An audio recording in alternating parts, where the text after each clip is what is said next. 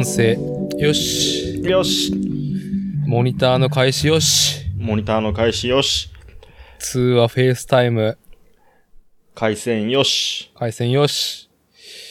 まこっちさんは、充電。ノートパソコンの充電及び電源、よし。よし。じゃあ、やりましょうか。よろしくお願いします。ポッドキャストやりましょうか。やりましょょうか。う。うーんとね、うん。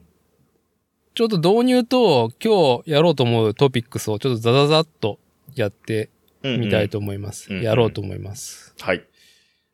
本日の日付が2022年2月12日土曜日、時刻の方が12時30分を回ったところです。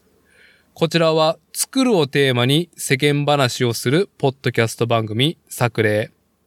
チーム作例主催私伊達剛とコアメンバー新服部製作所服部深也そして、ラジオ戦士 DJ まこっち、この3人を中心に、時にはゲストを迎えたりと、愛知県より配信中。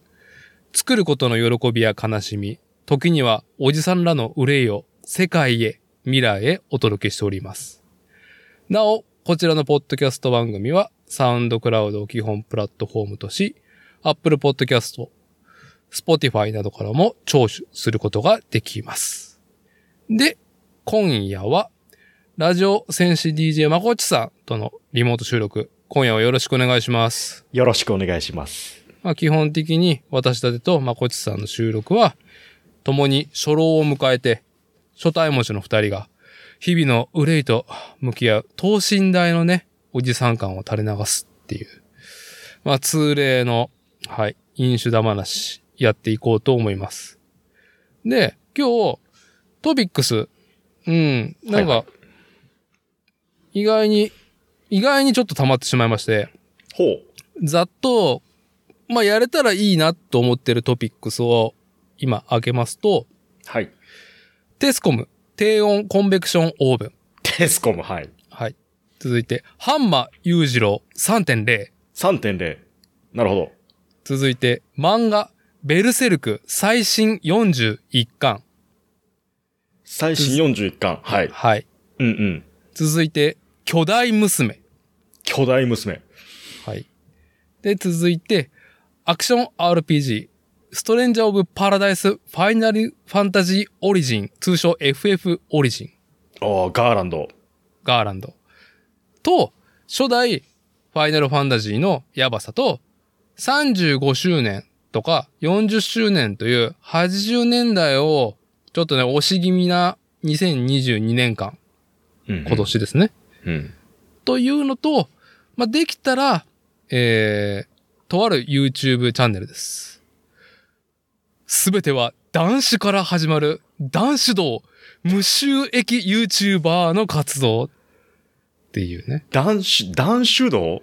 はい。立だつ酒 の道。なるほど。はい。と、ね、最後は男子道、え、噛んだな。最後は男手動で締めるかもしれないですけども、うんうん。今夜私、伊達はですね、飲みます。あーっと。ノンアルコール。いや、あー。伊勢門、姫ホワイト。売ってるんだね。姫ホワイト。今日は、ね。いいですね。これ何、何、タイトル言ってくださいよ。その、手に取ってるやつ。こだわり酒場レモンサワー、追い足しレモン。ああ、果実しっかり、もう一絞り。はい。もうすでに飲んでるじゃねえかっていうね。ちょっとね、そう、もう開けちゃったっす。はい。じゃあ、まあ、一旦、一旦、はい。お疲れ様でした。ああー、お疲れ様。でした。はい。じゃあ、まずは、まこっちさんに伺いましょうか。うん。何テスコム低温コンベクションオーブン。テねス。コム買ったよーはい。ちょっと前提をね、説明しますと、このね、ポッドキャスト番組作例第73回、タイトルが、低温コンベクションオーブンとは何ぞやという回で、うん。テスコムのオーブンについて熱弁してくれた定例ゲスト、コッシーハコちゃん、特にダンさんのコッシーがね、うんうん。はい。まあ、低温コンベクションオーブンの波動を受け取り、うんその波動をですね、私、伊達。えー、あとはこのポッドキャスト番組でですね、熱弁して、まあ影響をね、受けてるリスナーの方たちも、まあちらほらいるみたいで。で、その中の一人が、まこっちさんも、うん。はい。あのーその影響を受けて、えーうんコンベクションオーブン買いました。買いました。はい。で、一個だけ紹介させてください。で、そのコッシーがですね、うんうん。 BE-PAL。皆さんご存知、アウトドア雑誌のね、老舗。 BE-PALのウェブサイトへ定期寄稿してるんですよ。うんうん。その中で、アウトドアに関係あるのかっていうね、家電をですね、その熱量のあまり、つい先日ですね、2020年2月の11日に公開されております、 BE-PAL のウェブサイト。記事のタイトルが、キャンプにぴったりのビーフジャーキーを作ってみた。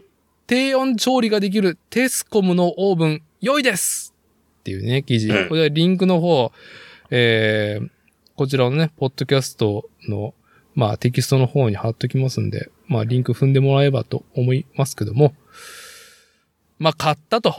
買ったと。まあ、え？えーっと、うんうちに、うんこの低温、そう、うちが買ったばっかりだよね。正月、新年早々の、年明けの福袋じゃねえよ。初売りで、ドンキホーテに行ったらたまたま置いてあって、あ、これコッシー行ってるやつだ、つって買って、うん。使い始めた翌日か翌々日ぐらいに、うん。年明けの休みの最中にね、うん。まこっち系が、私、伊達系の方、うん、アグイから、常滑まで来てくれて、はい。で、焚き火を囲んでね、うん。まあ、酒と、まあ、つまみやりながら話す中で、このうんうん低温コンベクションオーブンやコッシーに聞いてさ、買ってさ、って。うん。で、まあ、ね、まあ、波動に乗っかってる私は、まあもう意気揚々と、もう本当にこれがっつって、うん。ホクホクだったよね、顔が。本当にこれがっつって。これっていうね。う んで、まあ、うん。うちの妻もね、やっぱりその衝撃が走ったわけで、低温コンベクションオーブンについてね。うんうん。まあいいよって話をしてて。ね、そしたら、うんうん。まあ、奥様がね、まあちょっと若干軽減な顔をしながらね。うちの、うちの奥様がね。はい。うん。え、どんな風でしたっけ？あれ、結局さ、物をいただいたんですよね。あの、ジャーキーと、で、本当は、うん。あの、リンゴがめちゃくちゃ美味しかったって言って、はい。リンゴね。とはい。そう。で、あの、まあ、こっち来た時に、振る舞おうと思ってたんだけど、うますぎて全部食べちゃったって話をダーがしてて、そう、あのね、みんなが来る、ちょっと数時間前に食べちゃったんだよね、そう。全部食べちゃったごめんね。はいでも、ジャーキーは残ってるからって言って、その時、あれなんだったっけ？豚？ささみ豚とささみか。と豚かな？うん、きっと。はい。ね、で、豚は、なんかあの、油がちょっと垂れて、ちょっとし、なんかこう、下になんか、うまいことさ、引いてやらないかんかった、みたいな、キャハハ、みたいな話しながら、ああ、もう諸女作だったもんね。うちとしては。あのあれが初なんで。でしたっけ？あれ初だった。ああ、なるほど。うん。で、その時にいただいた、まあその、ジャーキーが、まあうまかったんですよ、本当に。うんお世辞抜きでね。はい。あ、これができちゃうんだと思って、で、もう、どう？うちの妻に。めっちゃ美味しいね、これどう？これ。そう。あの、特に、オタクの奥様はね、やっぱ乾き物には目がない。目がない。乾物珍味。ね、そう。お酒はそんなに飲まないんだけど、あのー、暇がありゃ、乾物を買ってくる。うん。ね、ふるさと納税でも、まあ、へしこを取り寄せるとかね。へしこ。はい。なんかこう、珍味が好きなんですよね。うん、うん、うん。で、もう、買い物とか行ったらもう、干したいもんだらけじゃないですか、奥さんね。これどうですかはいって言ったら、まあ、あの、トースターでしょ、結局。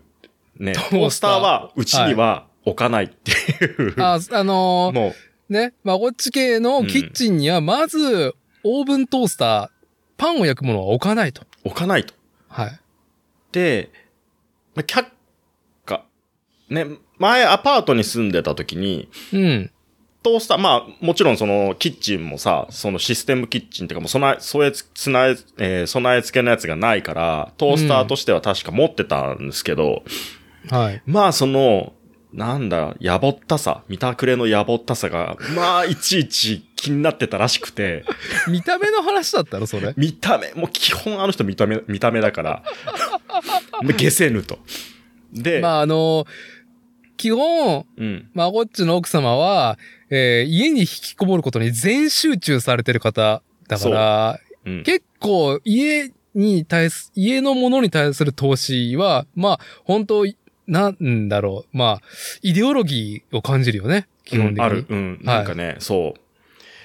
家具、ね、ソファーとかさ、その辺にしてもね、そう、全部、全部こう、気に入ったものをコツコツ揃えていくタイプの中で気に入らないものがずっとあったと。はい。なんだこのトースターは？なんだこのピンクのドライヤーは？と。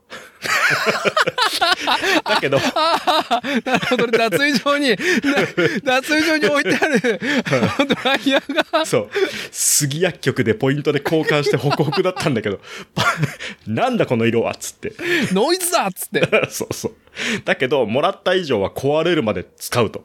うん。だから、もうね、早く壊れろっていう、呪いをかけながら使ってるやつは、あ、捨てはしないと。やっぱりその辺はジャパニーズもったいないもったいな精い。そう。だけど壊れたら直さない。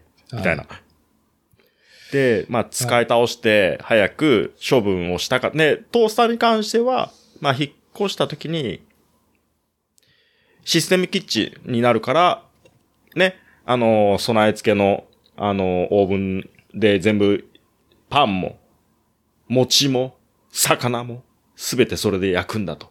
グリルで焼くんだと。グリルとね。はい。そうはいだからはい、トースターは、もう必要ないと。うん。で、ようやく、はい。新しい家になり、うんまあ。ね、まあ、家が建てた時にね、うん。さようならトースターと。ああ、はい。次の家にはシステムキッチン、システムがあるから、もうね、お前の仕事はそのシステムに組み込まれるんだと。そう。うん。で、ようやくなくしたって思ってて、もう、だから僕は、その新しい家になっても、トースターでお餅を焼きたい人なんですよ、僕は。ああ、いいですね。私も、もうすごく餅、年がら年中焼く方なんでいいですよね。はい。うん。トースターで焼きたいから、トースターを買いたいと。うん。ダメだ。うん。買いたい。ダメだ。の 方法があり。うんで、結局、まあ、あの、ね、家にいる妻がストレスになるぐらいだったら、まあ、いいよ。まあ、別にいいよ、つって、うん諦めてはいたんです。はい。で、そこへ来て、このコンベクションオーブン、うん。オーブントースタはい。ー、ね、の話があって、ホクホクのダーティーから振る舞いを受け、うん。美味しいと。はい。これも、俺も欲しいと。うん。で、低温調理で、こんな他の料理もできるじゃん。めっちゃ良くない、はい。うん、いいね。置かないけど。トースターはいらない。でそこから少しずつ少しずつこうさ、いやでもさ、これ見てっつって。はいこれどう？とかさ、はいそういう話をしてんだけど、最終的にトースター、ちょっと、ちょっと興味が出てきたと。どういうやつなの？ああ、ちょでちょっと歩み寄ってきた奥様が。そう。うんで、そのテスコムの、その、もの、ねもの。はい。それを写真をパッて見た瞬間に一言、ベージュかよ もうね、白しか認めないっていうね。ベージュかよこれつって。絶対ないわつって。国産でねえのかよつって。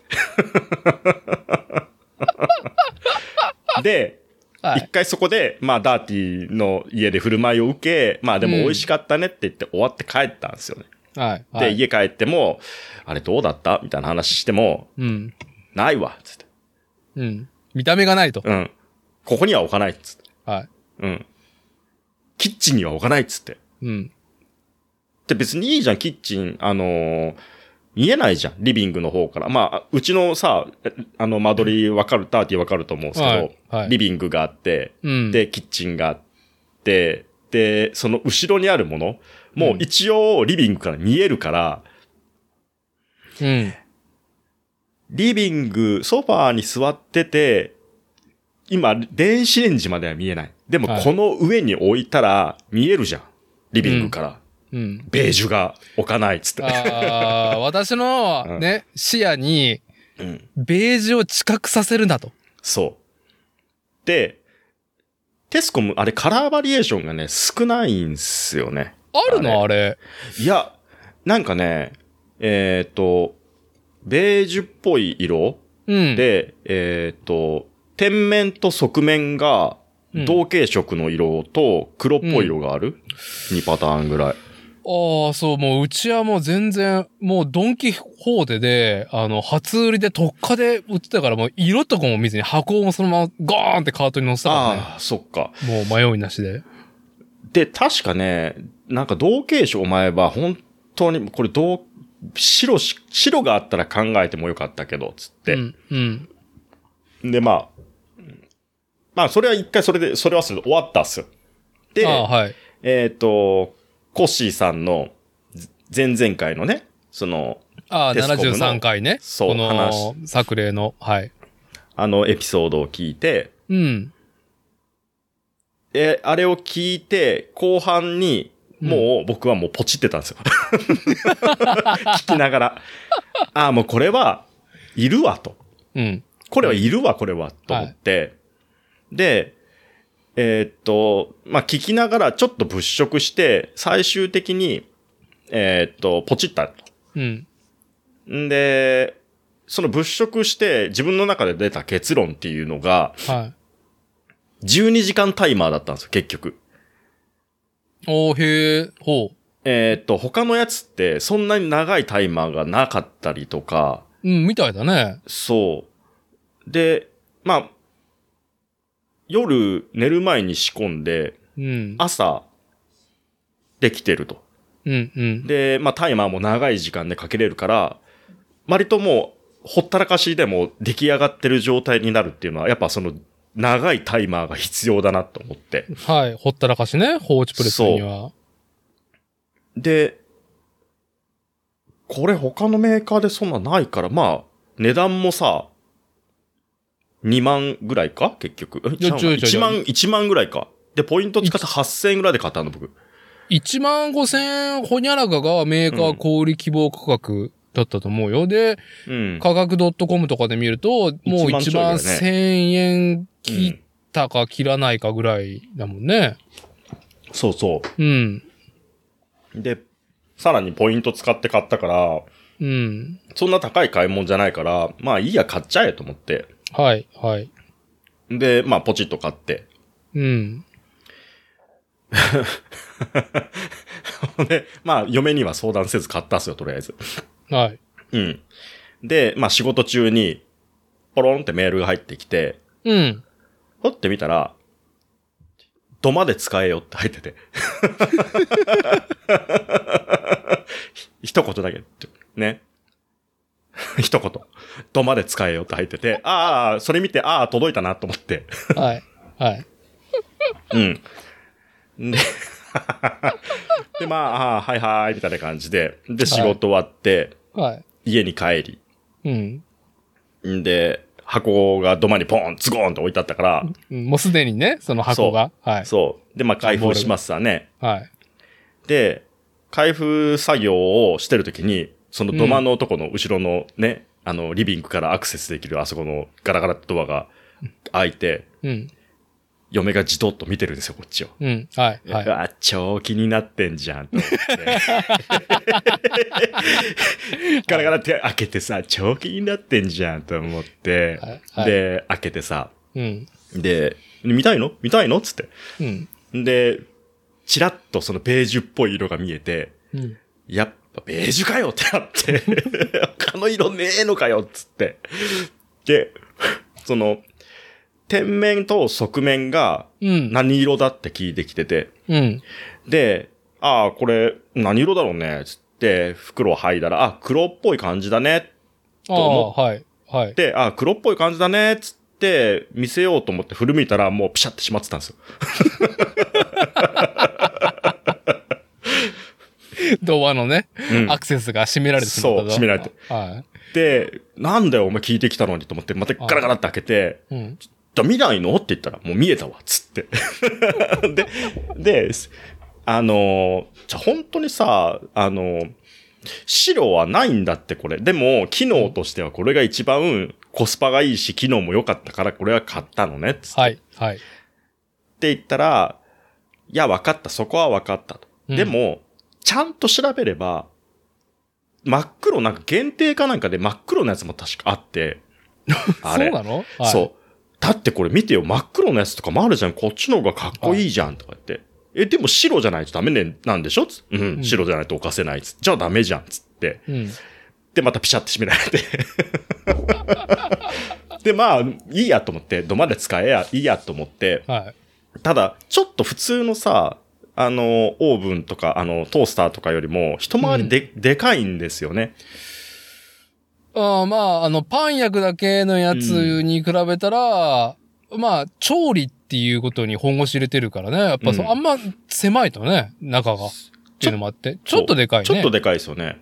だからまあ、あの、土間で、まあ、とりあえず、あの、ペケ台を出してさ、ペケ台はいの上にとりあえずボンと置いて、うん。まあいいや、とりあえず一回作ろうと思ってさ、うん。もう早速もうその日の帰りに、うん。えっ、と、牛肉と、うん。えっ、と、胸肉を買って帰ってたんですよ。はい。うん。で、まあ、1段目と2段目に、つまあ、それぞれセットして、うん。で、まあ、作りましたよ。うん。うん。で、翌朝、翌朝。うん。もう朝早朝、もう4時ぐらいにガサガサガサガサさ、出勤の準備しながら、ね、できとるやないかってなって。ん で、タッパーにさ、それとなく入れてさ、はい。うん。で、食べて、お、美味しいやないか、みたいな感じになって、うんうんで、し、しれっと出てったんですよ。うん。そしたら、やっぱ、あのー朝起きて発見した妻がですよ。はい。まあ、どんなもんかと。味見をするわけですよ。ああ、はい。い、けるやないかと。ああ、もう、アマテラスの大神が岩戸をゴゴゴゴゴと開けて、そう。おお低温調、これが低温調理かみたいな感じで。そう。はい。もうこっから、あ、これはちょっとずつ、うんあの、美味しいものを提供していけば、いつか、ね、認められるだろうなと思って、はい、はい。ね、あの、これ、いつかこれキッチンに、つったら、それはない、つって。それ全部メールの、メールのやりとりなんですけど、それはない、みたいな。そう。で、チョコプラのあの、そろりそろりの画像を送ってみたりとか、う んダメ、すぐバレるからダメ、つって。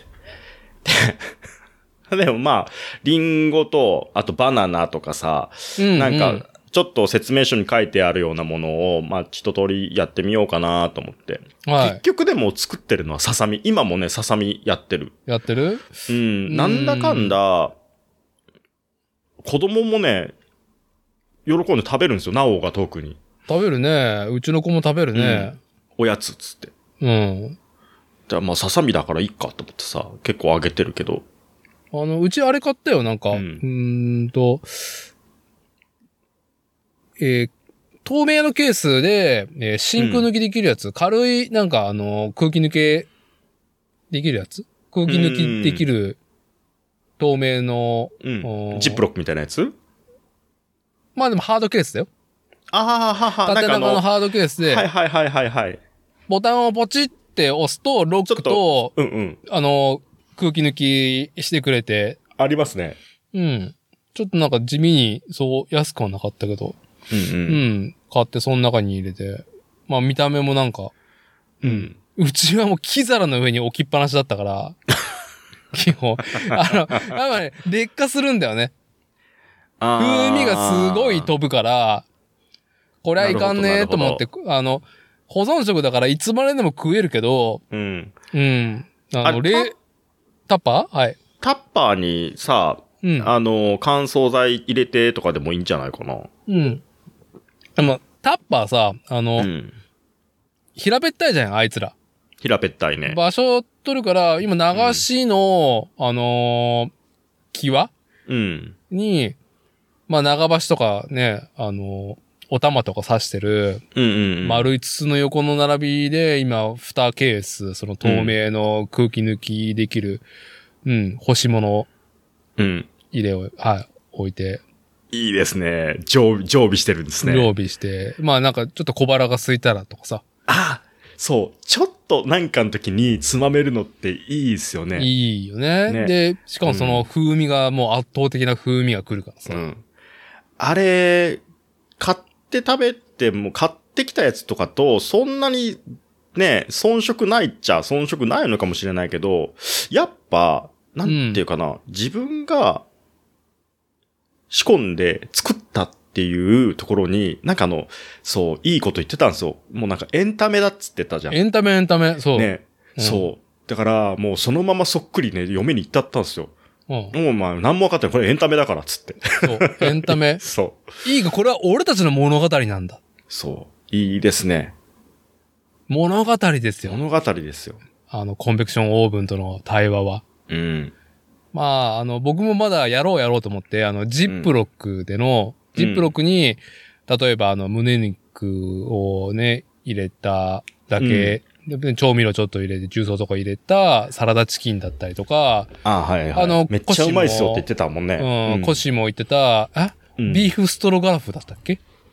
ああ、なんかうん。作ったって言ってましたね。そう、そういうなんか煮物系のものもさ、うんうん。ね、仕込んでジップロックに全部ね、もうドボドボドボって入れて、で、低温調理でもう放置すると、そう。放置するともうできるっていう。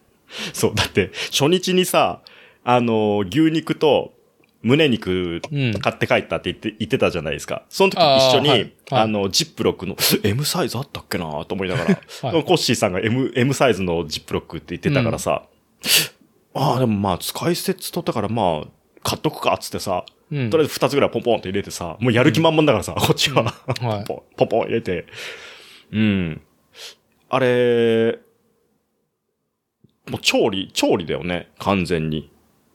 調理だね。ねあの、今話してるジップロックに、うん。あーと、な、もう、なん、なんと言ったらいいんだろうね。低温調理の幅の広さと言ったら、まあ、スープ系みたいなものを煮込み料理だったりとか、うん、カレー的な、まあ、ビーフストロガルフもそうだけども、ね。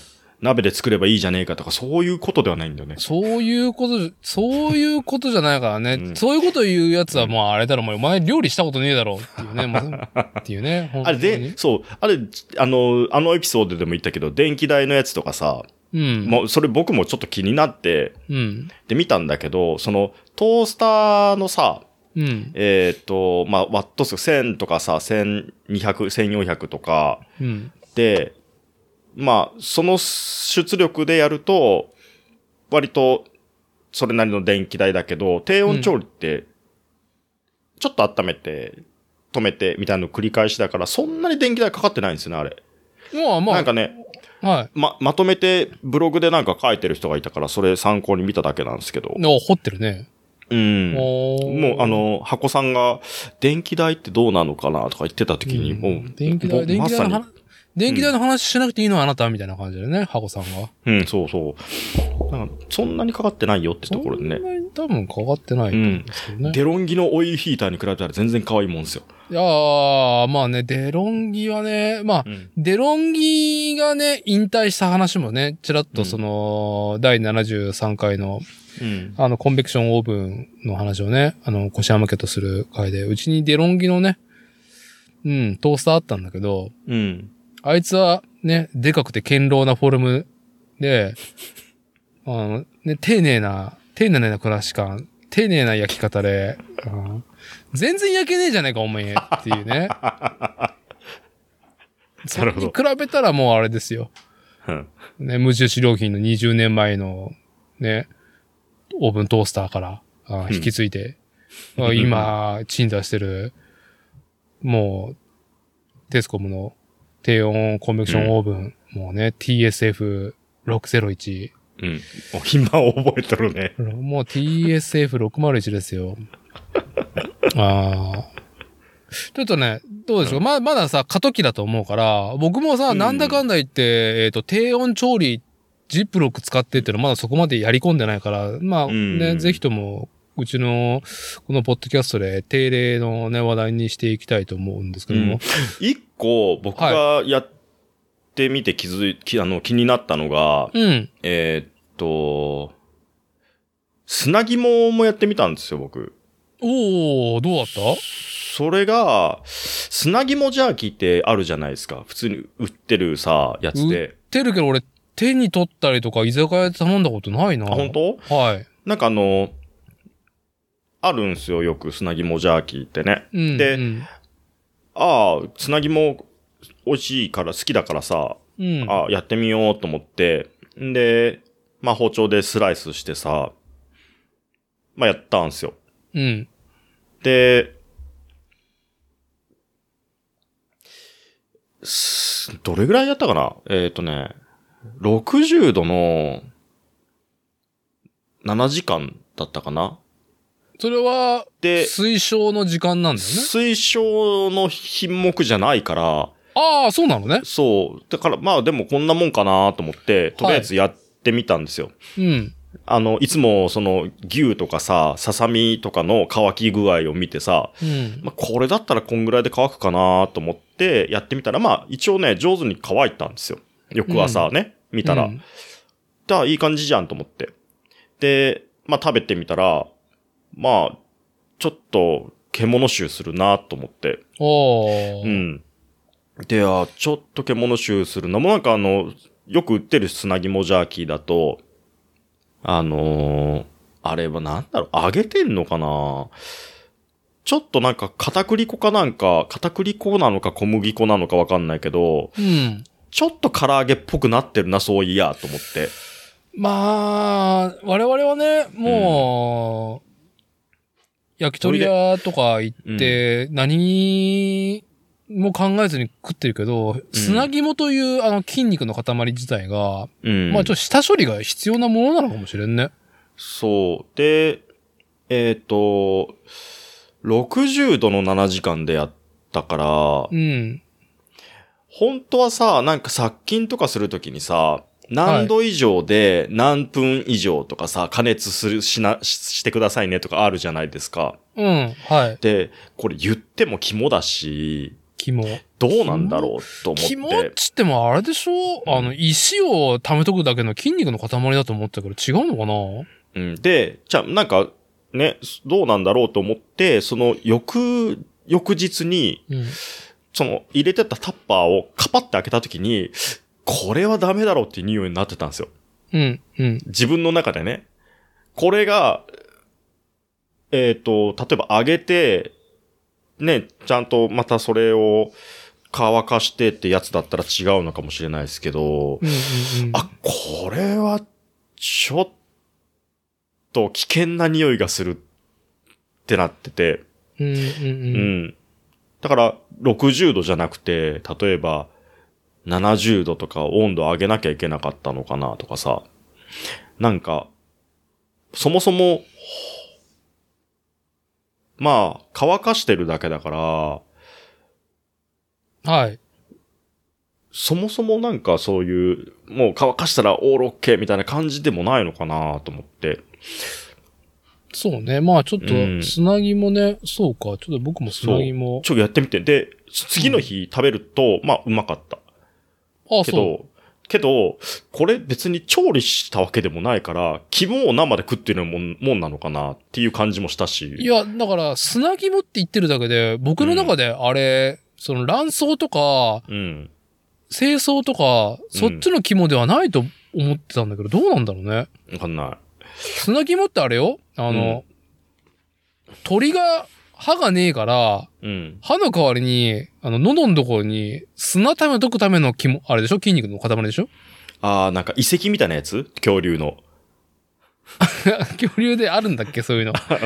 まあ、一応鳥のね、先祖は恐竜だっついう話だからね。うん。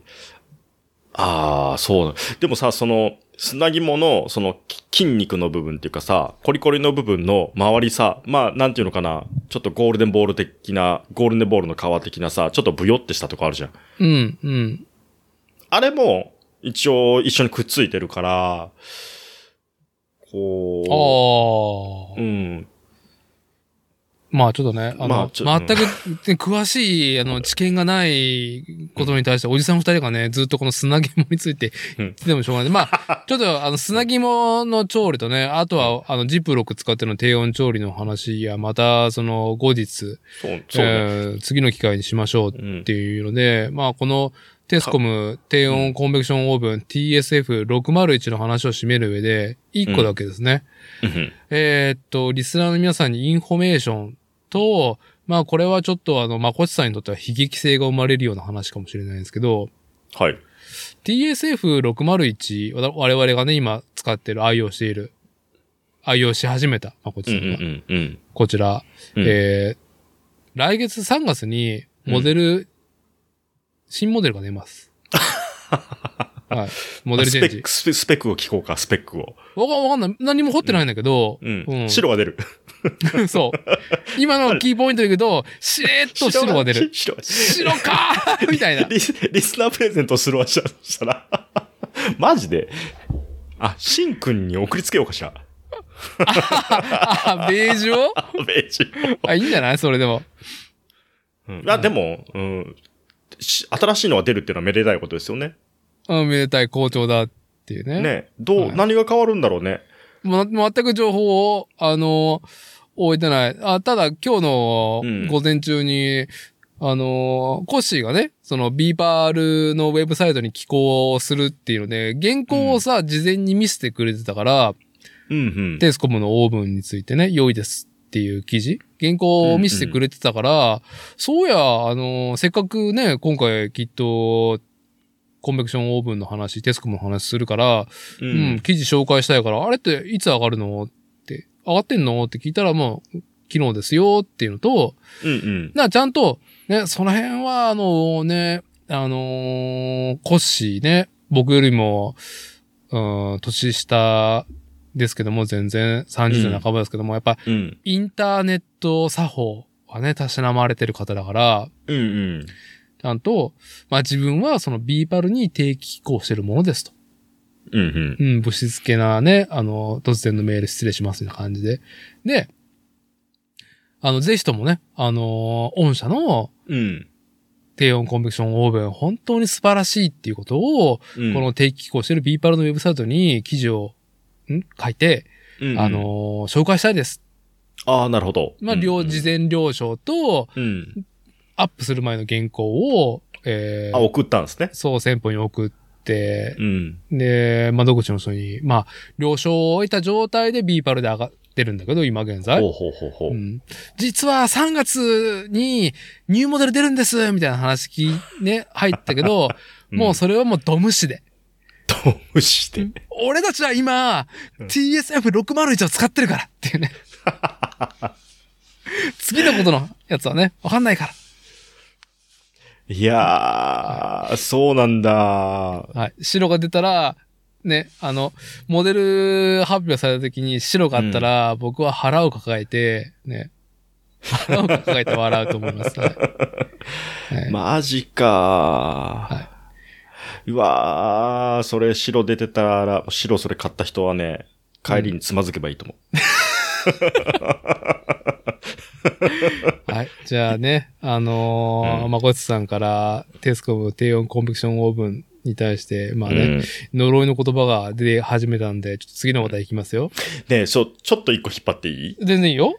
そのさ、な、その、コーシーさんがさ、うん。えーっと、その回でさ、はい。コンベクションオーブンの話をして、うん。で、最後、まあ、後半に BMX いい話になってたじゃないですか。はい。いい話ね。はい。で、その回は僕ね、3分割ぐらいで聞いてるんですよ、確か。最初にはい。前半バーっと聞いて、うん。、で、ああ、コンベクションオーブンいいな、つって調べて、うん。で、中盤聞いて、ああ、はいやっぱポチるか、つってポチリってやりながら、後半まで最後聞いてったと。もう僕の中ではコンベクションオーブンモードでずっと後半まで聞いてったんですよ。なるほど。うん。まあ、俺も、コンベクションオーブンでトースター、まあ、ゲットしたぜ、みたいな感じで。あ、もう、でポチ、ポチってたしね。ポチすでにその前半聞いて、そう。で、いや、トースター買ったわ、つって、ホクホクで、うんね、ちょっと、家帰る途中に、あの BMX いい話ね。はい。で、うっかり、マジかって声が出たんですよ。あの、何？いや、その、スクールで女の子に教えててね、つっうん。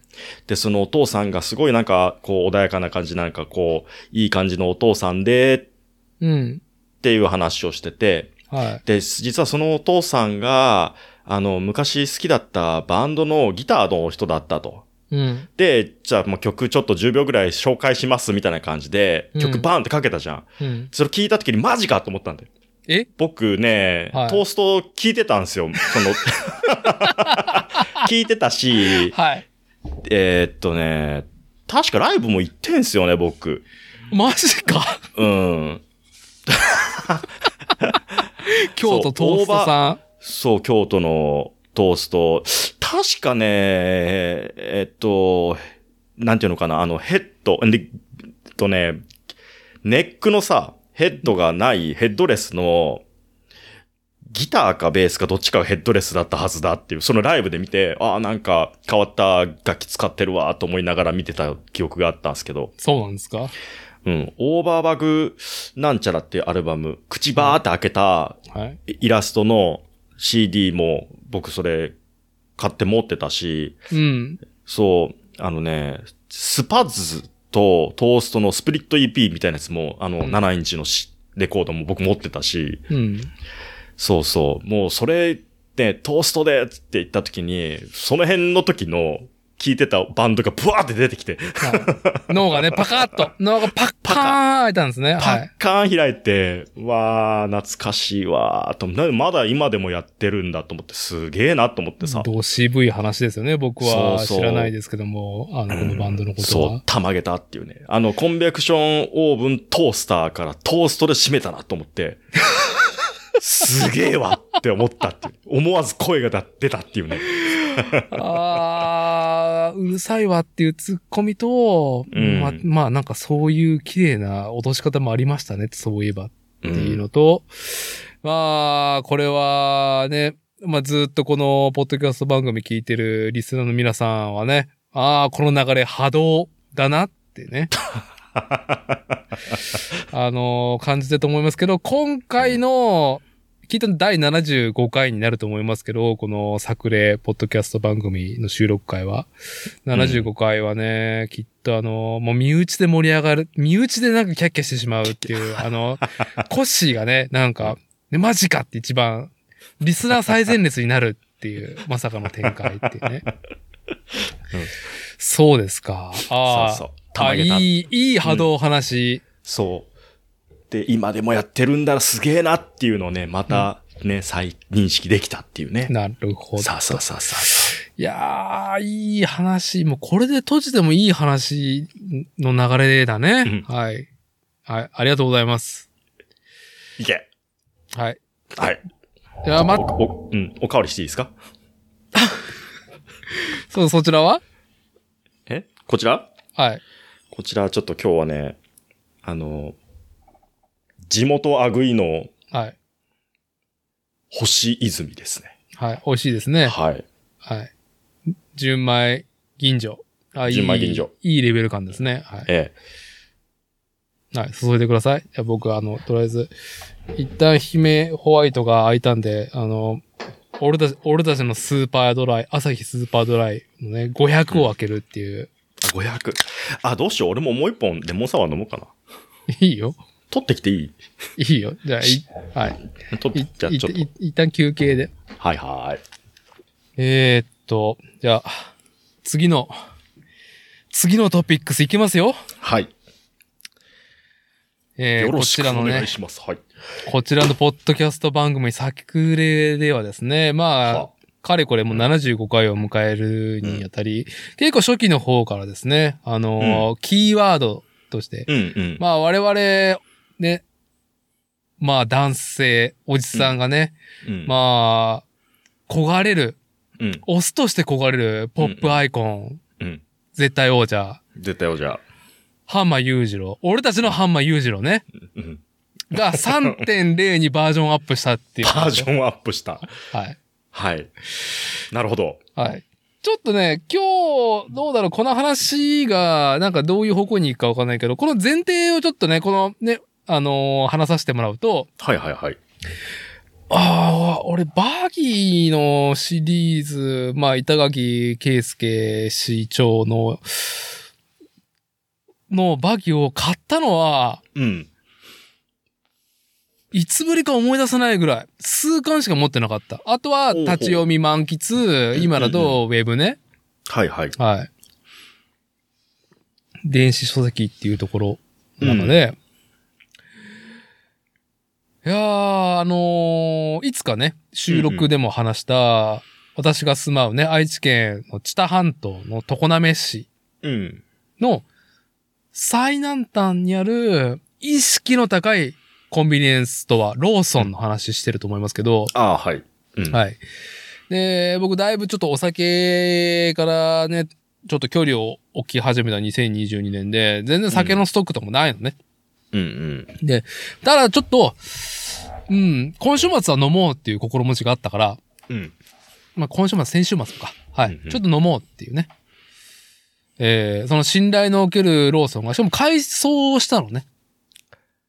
あ、店舗内を？店舗内、店舗改装工事みたいなね、チラシが入ったから、ああ、まあ、もう10倍以上の広さの駐車場スペースがあるから、うん店舗に対してね、うんうんちょっと大きくするんかなと思ったら。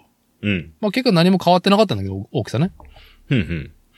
まあちょっと、えー、コンビニの店内を改装してレイアウトいろいろ変わったなっていうのと、うん。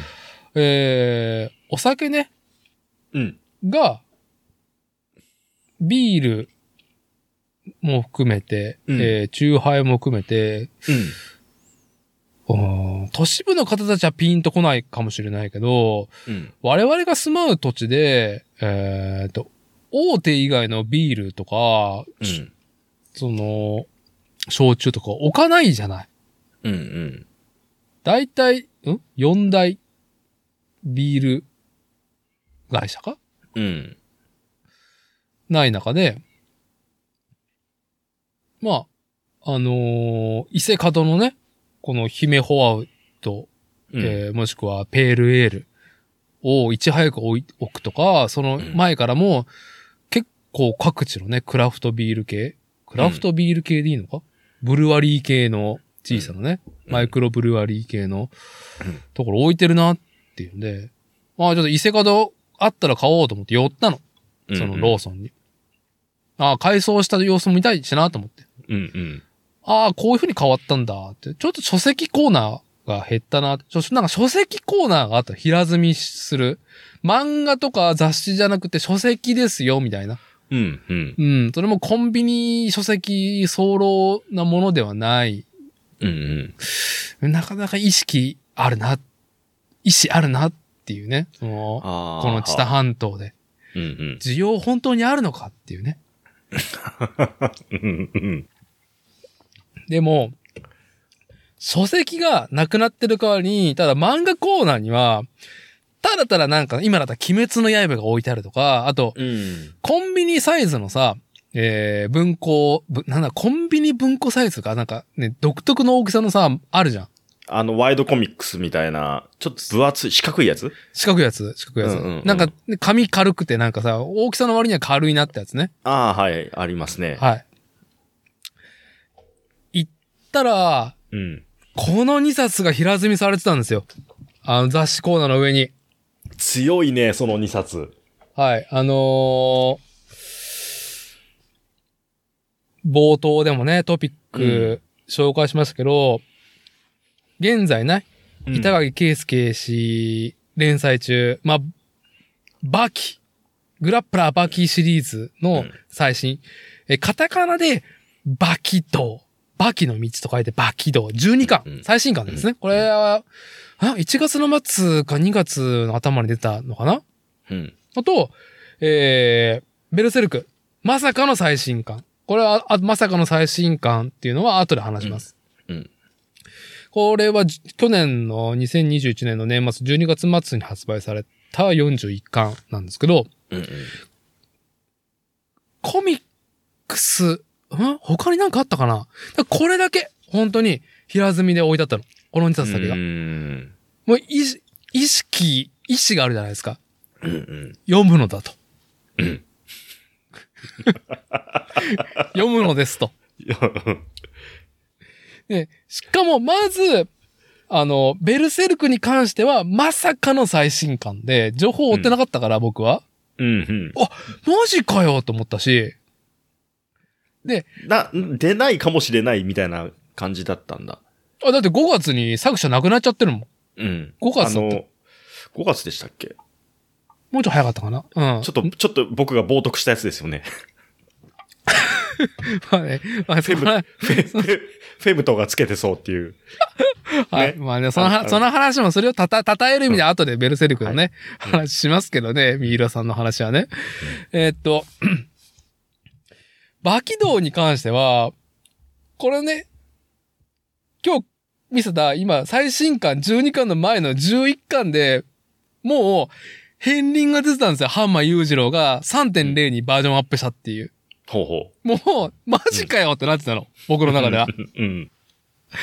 俺たちの知ってるハンマー裕次郎がさらにバージョンアップしてんのバージョンアップしてるんですよ。えー、うーんそうね。じゃあまあ。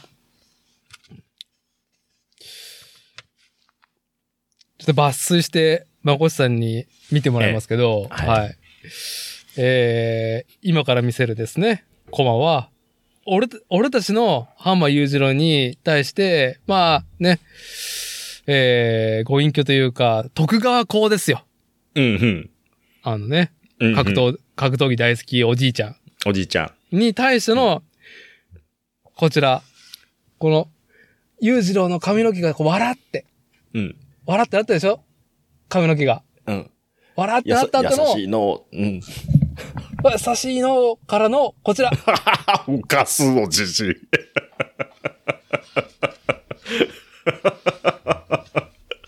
徳川さん壊れちゃう。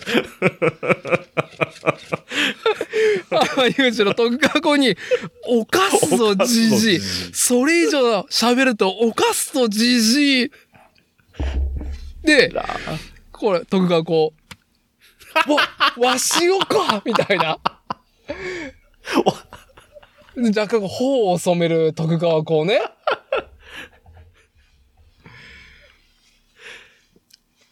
いやー、だいぶ大きなコマを使ってきましたね。はい。あのー、えークレハっていう格闘医師いたでしょ、うん。あの、兄弟の。うん。ある、その、王が、ハンマー裕次郎の、うん。その細胞を研究して DNA とか調べたら、ある、ある仮説というか結論を導き出したっていうのが、うんこれの巻の前にあって、うんうん。あ、この巻にあるのかな？あの、ハンマー裕次郎ちハンマー裕次郎にとって地球上のうん。生物はすべからず自分以外はすべてメスである論。が、えー、ね、2021年に勃興しました。はい。バージョンアップしました。俺たちのハンマー裕次郎が。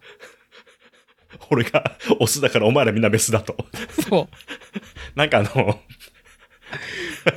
あの、SM 女の女王様が 言ったっていうセリフにちょっと近しいものが。ね 私が S だから、あなたみんな M だよっていう。はい。そうです。はい。乱絶対、絶暴だね。対王者、絶対王絶対王者者として。絶対ね、いや強いですね。あのーね、昨今ね、えー、Web3 っていう言葉がありますけどね、Web3.0 っていうね、1.0から、うん。あの、ガーピロピロピロの1.0から、うんまあ、なんだろう、商売とかね、うん広告でマネタイズできるような仕様になったのが2.0ね。うん。経済が回り、より回り、回り始めたのが。で、うんまあ去年、一昨年ぐらいから Web3、Web3.0 っていうのが、まあちょっと立ち上がったっていうのが、まあパブリック型のブロックチェーンだよね。を基盤としたインターネットの概念。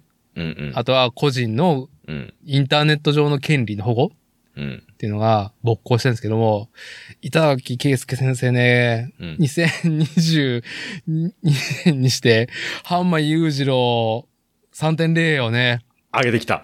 上げてきたのが、これの前の間で、うんあの、ある、とあるインタビュアーがう、ん極地に行く探検家、冒険家について、うんなぜあなたはそんな無謀な、過酷なことに挑戦できるのですか？うん。っていうことに対して、うん。あのー、大しく語ってんだけど、うん。うん、その時、なんか、私自身が、そう、男、オスであるってことを証明できる的なことを言ってんのね、インタビュアーに。うんうん。で、インタビュアーが書いた後に、一人こう、カラーンってこう、ブランデーをカラーンってやりながら、うん。あのことの話はできまい。でも完全にね、裕次郎に手ごみにされたっていうね。それゆえに、それゆえに、俺は男を求めないといけないんだ、極地にっていうのがあって。その、それが出てきて、もうこれのね、バキ道11巻で、マジかバージョンアップ、ここでバージョンアップ、こういう提案来たかっていうね。オスとしての自尊心を。そう。だ と。から、そう、ハンマ裕次郎の1.0は、グラッパラーバキの、えーっと、まあ、前半は息子、ハンハンマー、バキが、親父を倒すために、うんうん。こう、ね、なんだろう、こう自らを磨いているっていうところで、まあ、強者としてね、父親がね、まあ母親も殺したっていうこともあり、復讐かつ強者に対する挑戦としてね。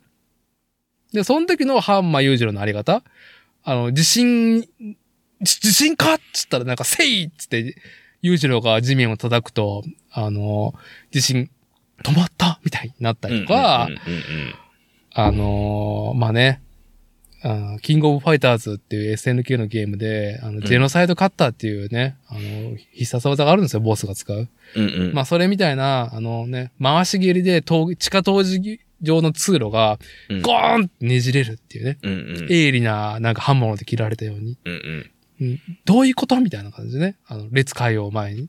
うん。その時はね、ちょっとね、顔にやっぱ張りがある、うん。うん。そうね。張りがあるね。で、過去編で、ベトナム戦争で、裕次郎が素手で、なんだろう、米軍もベトナム兵も、あの、殺戮しまくったっていう話？うん。ベトナム戦争は、ハンマー裕次郎が終わらしたっていうね、事実が、うん。うん。事実がね、描かれて。うそれ以降が、多分2.0になるんだよ。一歩下がってんだよ。うん。あの、葉巻をさ、スポーって吸ったりとか、うん。うん。あのブランデーをこう、くちゃくちゃくちゃって味わったりとか、戦わないけど、あの、なんていうの、押すとし振る舞い、振る舞いの強さね。そう。あの、テレビを、なんか、めっちゃ改革で、ソファ、ホテルの 部屋でソファーを両口目で、あの、こう、ブーメランパンツ履いてね、ブーメラン開脚してるやつね。開脚してるね。あの、戦わなくても、生物としてすでにもう、これは一線超えてるっていうね。あれ、あれがもう、ハンマー裕次郎2.0ですよ。はいはいはいはい。親子喧嘩までのね。僕が知ってるのはまだ2.0までです。2.0、最新ですから。去年アップデートされたから。マジっすか。いやー、バキ道ね、うん。今回相撲の話が続いてるんですけど、カタカナになったバキ道ね。漢字のバキ道は、あの、宮本武蔵とね、うん。剣豪とやり合ってて、でそれが終わった後に相撲の世界に入ってるんですけど、うんうん。いやー、まあ、定番の流れなんだけどね、定番の流れですよ。いつものグラップラーバギー、バギーシリーズなんですけど、ただただハンマー裕次郎がバージョンアップしてて、そう見どころ。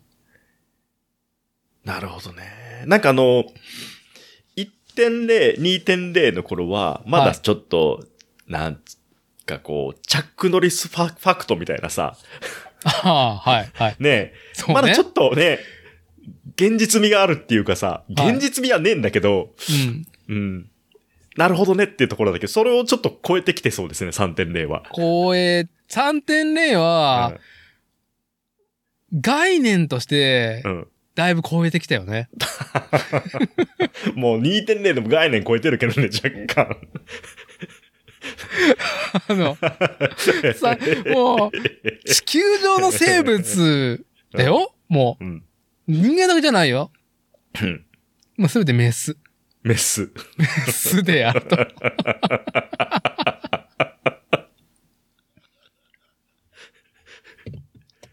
いいね。うん。でその、うんね、メスっていうね、ね、自分以外はメスっていう中で、うん。まあ、えー、各界っていうか、その伝説の力士っていうのが現代に蘇るみたい、蘇るっていうか、その系譜が今開花したみたいな話で、なんだろう、裏の、その、なんだろう、こう、源流の相撲を背負ってる人間が現代の相撲っていうのに喧嘩を売るみたいなね、はあ、はあはあはあ、流れで、なんか裕次郎が指つけられて地下闘技場に。うん。スクネだったっけな？若い天才っていうか、うん。うん。を見て、もう、開口一発、なんだおめえ、デブ！って罵る裕次郎。うん。っていうね、これね、いいですか？自分以外はメスなんですよ。うん。対象なの に対して、おそのだらしねえ体はなんだっていう、そのあり方？うん。うん。あの、デブ扱いするっていうね。うん。いや、深いなと思いながら。深いと思いながら。なるほどね。はい。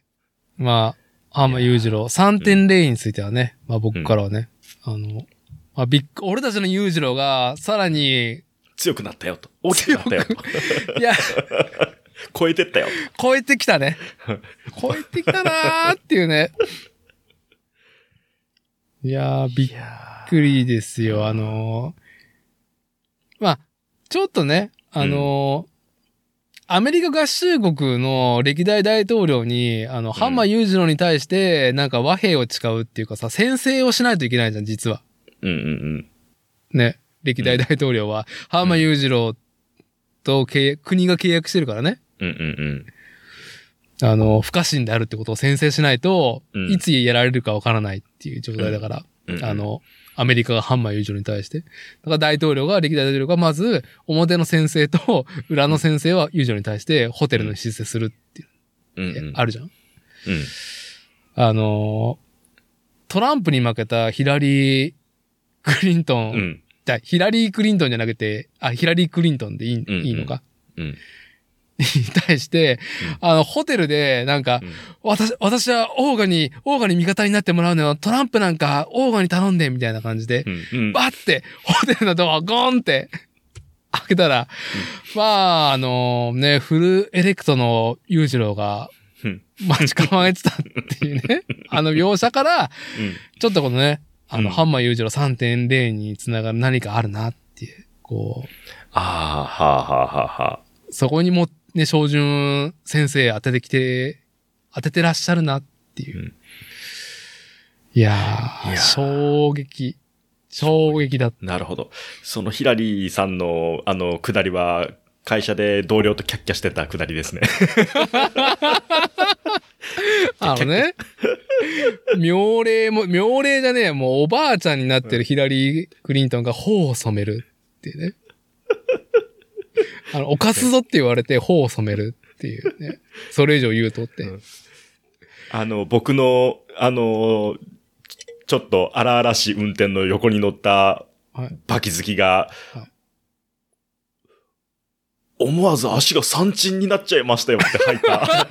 あいつと、熟女好きのあいつと三人でそのヒラリーの夫人のとこでキャッキャキャッキャして、お前熟女なら誰でもいいじゃねえかみたいに言いながらさ、あげっすい話をして。はい。おじさんボーイズトークですね。はい。そうです、そうです。まあちょっと、あのーハンマー裕次郎3.0ね、あのーこの話する、う締める上で、うん。これは、まこっちさんにもね、このポッドキャストでも一回僕言ってますけど、はい。まあ僕の、あのーうん尊いタンブラーには定期的に流れてくる、うんうん。えー、向かいから、うん。こう、小学生二人、男の子がね、一人は、うんうん。ベスを書きながら、それをね、慰める友人、うんこのね、二人が歩いてきて、そのね、慰めてる男の子が、うんな、いいかちょ、俺の家に行って、バキ読もうぜバキ読もうよって、いい話ですね、それね、ほんとね。慰めてるね。バキ読んだら元気出るから的なね。これにすべてグラップラーバキ、ハンマー、バキ、バキ道シリーズ、集約されてるね、いいエピソード。これ何回でも言いたい。本当になったかどうかわかんないけど、僕の尊いタンプラーに定期で流れてくる。ええ僕の尊い本棚にはバキサがずっと刺さってますけどね。いや、それも尊いね、大事なね、本当にオスとメスの話を描いたね。えうん。板垣イズムのね。ええいやー、板垣先え格生ね。闘技と、はい。格闘技とセックスは表裏一体って。ああ、もう笑い方に品がない。じゃあ、まこちさんの笑いに品がないところで、はい。じゃあ、まあちょっとね、ツイートも含めて次の話題いきますよ。漫画、ベルセルク最新41巻。ベルセルクは読んでた？ベルセルクね、でも途中までしか読んでない。もうほんと前半しか読んでないよ。前半ってどこまで？えー、っとね。えー、っと、ほら、な、名前忘れた。ガッツとグリフィスの話終わった？終わった。若き氏の。職は見たのね？職は見た。あの、ブックオフで僕はめまいして倒れそうになったやつね。あ もうブッね、クオフで立ち読みさんが職とああったのは？僕ね、あのね、基本、うん。えー、っと、剣族みたいな、ああいうの嫌いなんですよ。何です怖すぎて。あの、あのさ、ほれ、なんだっけ？ピンヘッドのやつ。えーヘルレイザーだっけ？ヘルレーザーや、俺も嫌だよ。はい。あの、パンドラの箱パキンが開けたらさ、カシンカシンつって、うん。ね、異世界が開いちゃって、で、壁さ、鍵爪でギーってやりながらさ、うん。うん おじさんが歩いてきてさ、はい。んで、部屋にさ、こう、ね、あの、豚肉みたいに吊るすら、吊るされてるさ、激痛の向こう側に快楽があるみたいな、はい。もう、あれ小学校の時に見せられて、ちょっとね、嫌な記憶になってるんですよね。うーんい。やー、そう。だからね、もう本当にあの、えっ、と、グリフィスが、はい。あの、か、隔離政策を受けちゃった時、あの、あの、捕まってフルフェイスかぶって、はい。はいうん。ねえ。もうあれで、本当に、もう、あ、これはまずいな。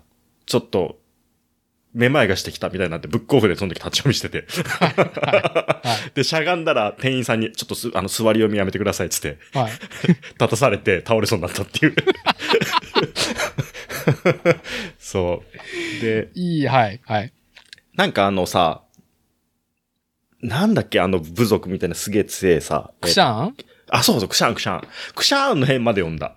ああ、なるほどね。ああ、いいうんです、いいですよ、いいですよ。うんはい。そうそう、その辺、その辺で終わってる。しょ？うんあの、まこっちさんは、食とどういう状況で、その、対峙したんですかっていう話を聞きたかったから、うん。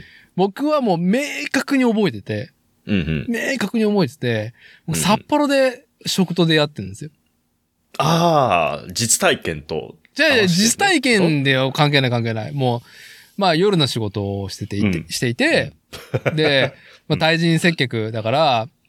もうなんかもう人ともう会いたくねえっていう風なのね。唯一水曜日の休み。うん。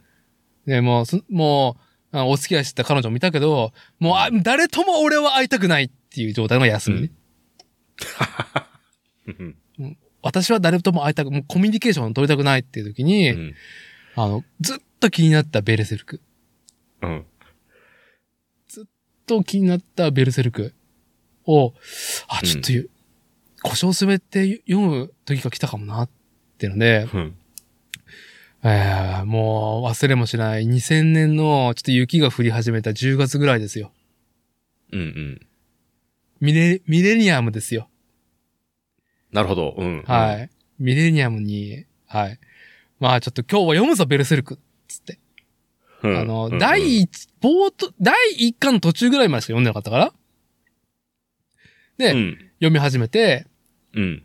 ふむふむ、ふむふむ、私の大好物ではないかと。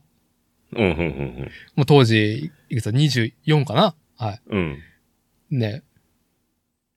でも、もうやっぱさ、鷹の段のさ、うん。アリオ？とうんガッツとグリフィスのさ、うん。とキャスカ？うん。うにん。なんかもう、な、うんだろうね。電気物じゃないや、戦記物じゃないや、ね、こう、戦国ロマンみたいな感じをね、ありつつうん。うん。うん。うん。いや、めちゃくちゃ好きな話じゃないか。うん。やって、で、高野団がついに、こう、栄光を勝ち取ったところに影がね、うん。うん。落ちて、うん。グリフィスが捕まったあたりが、おいしい、や、やめ、やめて、やめて、やめて、やめて、やめて、やめて、やめてって。うん。うん。で、グリフィスを救出劇。うん。あの、救出してからがもう辛い。辛い。あ、すいません。今、リリスの皆さん、今、今からね、食の話、今からしするんで、もう、あのー食に対してね、ベルセルクの食に対して PTSD ある方はもうこれ以上聞かない。僕降りていいですか？うん。いいや。行きましょう。うん。で、うん食？うん。始まり、終わった時に、2000年です。うん。優先がかかってきて、うん。優先が流れてるんですよ。うん。あのね、グリフィスが、まあ、今だと闇落ちっていう言葉がありますけど、うん。落ちる本と際の描写があったでしょ？うん。子供時代うん。うん。うん。のふ回想とうん幻想と現実が交わり合って、その、ん？ベ、ベルフィットだったベベリットだったっけ？あの、えベヘリット。ベフェリット。ベヘにリット。うん。願いをうん。託すのか、うん。誰かを犠牲にして、侵害なるものを犠牲にして、うんうん煮えにして、うん。うんうん。自分の願いをそこに、ね、こう、叶えるために、うん。何かを売り飛ばす。そう。ん。う、さあ言うんだっていうところにうん。かかってたのが、コッコの、うん。コッコの強く儚い者たちが流れてて、あーあなたのお姫様腰振ってるわよっていうね。はい。で、食が始まり、ああ。もう忘れもしない。いやはい。それがもう2000年ですよ、その話。だから、何年から連載開始なんだ？その時読み切ったのが、食の話が終わって、その、現、現実じゃねえや。えーっと、進行してた物語における現在に話が戻ってきて、ー。夜をね、さまようガッツうん、が、また新たな人と戦う。多分、妖精と蜂の王みたいな女の子と戦ってたような気がする。幼馴染と一緒に。なんか森の中で。森の中で。うんうん。はい。それぐらいが最新刊だったぐらいの時だね。うんその話が終わったぐらいの。うん。うんいやー、ね、そのベルセルクがさ、うん。あ。まあ、なんだろう、90年代からね、やっぱりその漫画文化っていうのが、さらにね、えージャンプだったりとか、いろんなところ爆発していて、はい。終わんねえなっていうタイトルの大学の一個じゃん。うーん。バガボンド。うん。まあ、バスタードも、まさかのアニメ化2022年。バスタードってどういう話だったか全然覚えてないんですけど、なんかあのーエッチな、エッチな漫画だなっていうスライムで、あうの、ん服が溶けるっていう描写を少年誌で初めてした、もう本当に歴史を築いた、はい。ああ、はははは、なるほど。はい。えー、そう、ベルセルク終わんねえなってさ、うん。なんか、まだ、物語のこう、進める歯車のスピード上げ、ギアを上げていかないのっていうのが永遠続いてて、うんうん。で、41巻をね、うん。要は5月に亡くなった三浦健太郎氏、うん。54歳でね、惜しくも若くして亡くなられた作者。のスタジオが、えー、41巻の収録最終話はペン入れしてたんだって。ほ、ああ、三浦さん本人が。本人がね。ちょうほど、その1個単行本が出るギリギリの最終話。ね。うん、うん。で、それを、をなんとか残されたスタジオメンバーで、こう、原稿書き切って、で、去年の末に発売されたっていう。全然追ってなかったからさ、僕は。うん、うん、うん。で、読んでみたら、うん。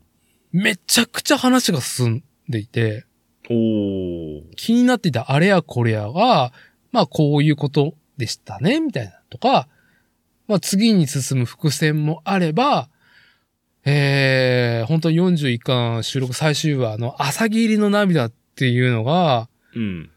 なんつったらいいんだろうね。まあ、その、著者が亡くなったっていうことにこう合わせると、まあ、うん、深い回だなっていううーん。めちゃくちゃ、すっごい話進むからめちゃくちゃ面白いけど、亡くなられてるんだなーって思いながら。まあ、でもねはあ、本当にね、なんだろう。まあ文脈がね、もう深すぎるわっていうね。話、ストーリー全体的な話としてはさ、まだまだこう、進んでいく感じなんだ。41巻の段階では。進んで、うん。だからまあ最終決戦はガッツとグリフィスの開口再びっうん。ていうのと、キャスカがさ、うん。アウアウになったでしょ？あうあうなっちゃったね。あれだいぶ長かったの？アウアウ期。あうあうきじゃないんだもん。40巻でついにあ、脱アウアウしたんですよ。ああ、もう、ちゃんとそこは回収してくれたんだ。で、うん。俺キャスカ顔全然ちげえじゃんって思ったんだけど、41巻では往年のキャスカを思い描い、髪の毛も切ったりとかしてね、うん。思わせてくれるような、その、描かれ方されてて、うおーっと思ったし、もうね、キャスカのあうあうきで俺もうね、耐えれん、耐えれんかったっすもんね。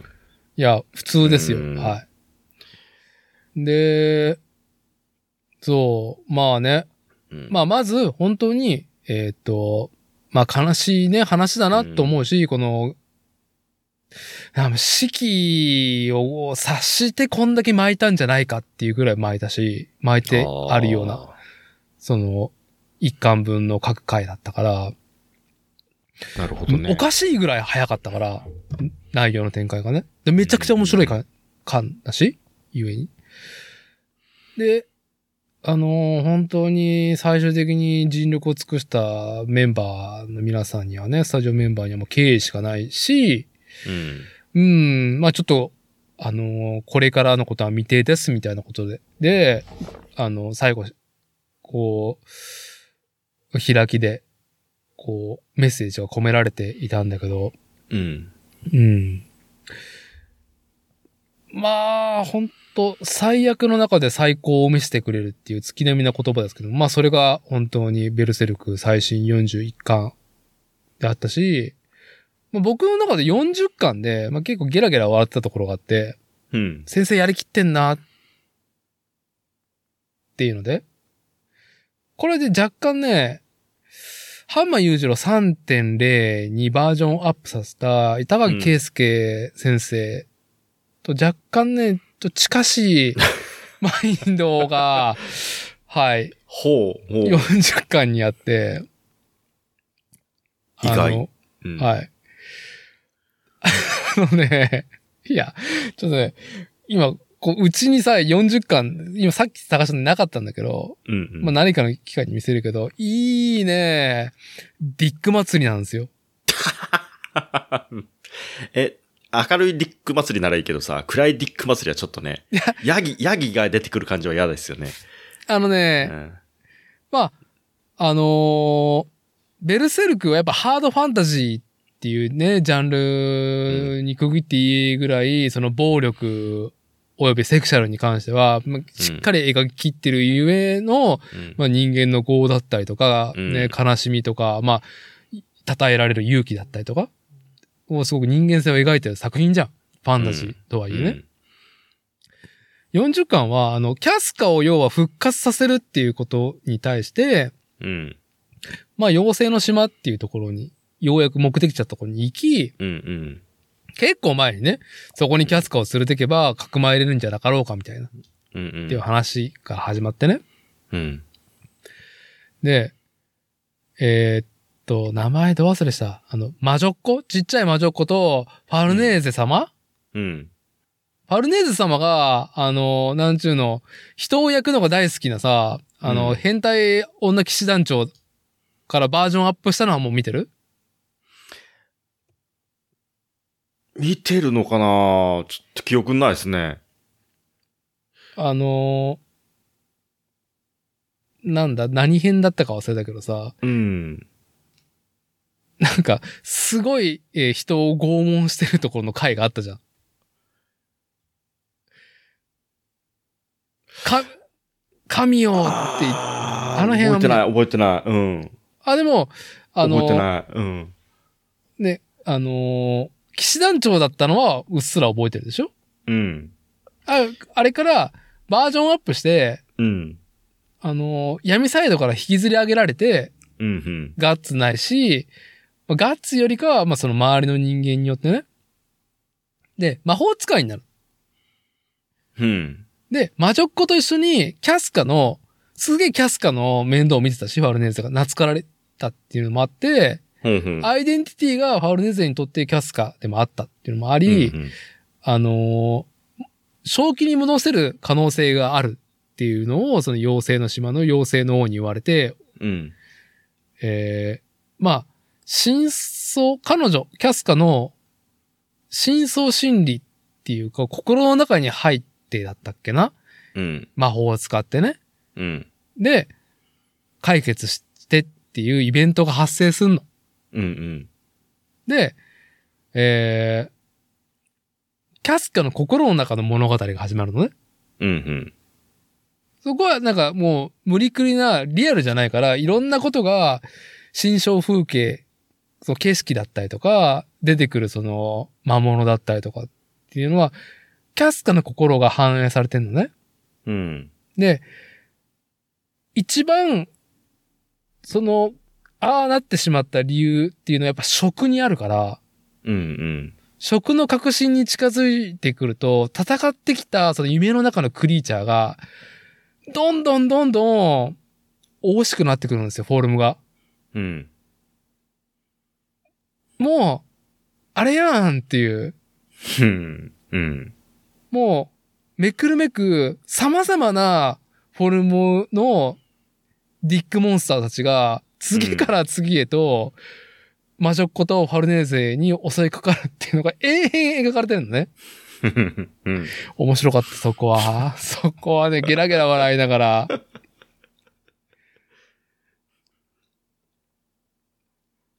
そういう40巻を経て、ななんか、お前やりきっ、お前の真相心理、どうなっとんじゃいってとこだよね。まあだから食っていうね、うんあのね、うん。あの、PTSD か。ですよ、本当に。うん。いやー、あれさ、でもその辺のさ、うん。その、食の辺の描写を僕もその読んで嫌だなって思ったのが、うんやっぱそれぐらいの、こう、なんていうのかな。まあ多感な時期、今よりもね、多今よりもね。感な時期に、あの、好きな子が寝取られるっていうことに、体制が全くない大時にない。ない。今、そう。今さ、その、うん NTR ってね、そんな、なんかカジュアルな、風なジャンル分けされてるけどさ、うん。当時はそういうね、ジャンルもなかったし、うん。もう悲劇性でしかないもんね。悲劇性でしかなかったですよね。本当に。もう、まあ、コッコの曲が出てきてもさ、わかるわと思ったもんね。うん。うん。あれ、ああれはなんかあの、なんか、人魚かなんかのさ、誘惑かなんかする伝説が元にあるんですよね。確か歌詞の根底には。だったっけな？はい。元ネタがあるんですよね、う伝説が。はい。で、まあ、その、当時さ、まあ好きだった子とかさ、そういうのをいろいろさ、キャスカに置き換えちゃうわけじゃないですか。は 自分の中でさ、もう耐えれないよね。だからしかも、グリフィスっていうね、うんガッツとグリフィスっていう関係性も踏まえてね。うん、そう。で、グリフィスも、あんな、あんな風にされちゃってさ、あんな風にされちゃってだよね、本当に。も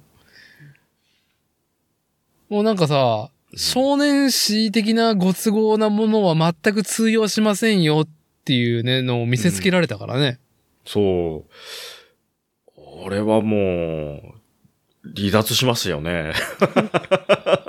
今改めて読むとどうなんだろう。なんかその当時は、話もさ、重かった、そう、食の辺とかですごい重かったし、うん。なんかあの、ヘルレーザーみたいなやついっぱい出てきたうし、ん。ゴッドハンドね。ゴッドハンド。もう、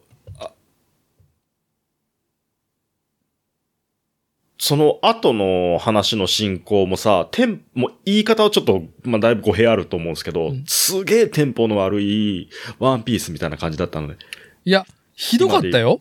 うん。話が、先がもう見えないし、うん。こう、かといって、ね、ドラゴンボールとかみたいに、どんどん強さがインフレしていくわけでもないし、なんかやりたかったことは、そのダーク、ハードファンタジーっていうのを自分の美学で描き切りたいっていううん。意志を感じたね、今となっては。あうん。まあ、む妖精の島もう行くのにまたこの話なんか挟んでくるのみたいなっていう最近ではね。うん。なんか報われるっていうことをさ、こう、求めてないっていうか、最終的にさ、こう、誰、結局報われるんだろうみたいなところを求めてた自分が間違ってたと思ったね。報われるというか、まあ、報われないことに対しての向き合い方みたいな、うん。あーことを、まあ、ほんと人間の業の話になってくるなっていうね、深いところを描かれていて、うん。報われないものには、向き合えないよね。なかなか。でもさ、うんその状況に置かれた時の人とはみたいな。そこに見出す光とはっていう話を書いてるなとは思っていたし、ああ、はははなんかベルセルクが何巻まで行った時のなんかインタビューかで、うんもう作者が、あ少年画報者だったっけ？これどこだったっけ？なんか別のところでベルセルク始める予定だったんだけど、うん。その、君がやりたいプロットはできないって言われたから、その作者が、うん。もう長編の大河をやりたいんだ。ダークファンタジー、ハードファンタジーで。うんうん。で、それを了承したのが今連載を、その、やっている？ん？なんだこの、白い泉の社、ヤングアニマルのところ、白戦車？白戦車か。うん。ここは、その、三浦健太郎氏、著者が、うん。その、やりたい、ハードファンタジーの漫画を長編、大河でやりたいっていうことを了承してから書き始めてるのがあり、なんつったらいいんだろうね。やっぱ読者としてはさ、やっぱ展開物語性気になるじゃん。うん。いろんなものを。なんだよ、そのドクロのおじさん。何？な、ドクロのおじさん、何？急に？みたいな。急になんか、さん出てきたね、ドクロのおじさうんん。急に思わせぶりなこと言って、パパパラッパカラってまだ言っちゃうしさ。誰だよ、みたいな。黄金バットかよってね。そう。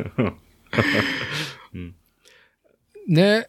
まあでも、それも含めて、何かその大河の、いろんな展開が41巻に、こう盛り込まれてたから、うん。だいぶ興奮してみましたよ、僕は。なるほどねう。ん。ドクロのおじさん、なんか火がついてるドクロのおじさんなんだっけ？他にあったね。バイク乗ってるドクロのおじさんいたよね。それ、アメコミじゃない？そうそうそうそうそう。なんだっけ？俺好きなやつだよ。映画でもね。映画にもなってるやってたよね。すげえ、テクノグループがうん。いい楽曲出してて、テクノじゃねえや。何だっけな。ちょっと思い出そバイク乗って。う。燃えてる人でしょ？燃えて、燃えてるおじさん。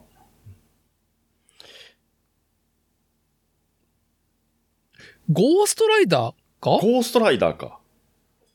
ゴーストライダーか。あ、ゴーストライダーだね。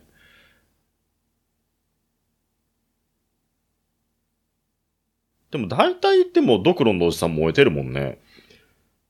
燃え、あそう、ゴーストライダー。そうそうそうそう。そう、ゴーストライダー。ちょうどそのさ、パカラッパカラのおじさんが出てきて、これ読んでた時に、近いもんね、このゴーストライダーも。僕が見たのがね。うん、うん、うん。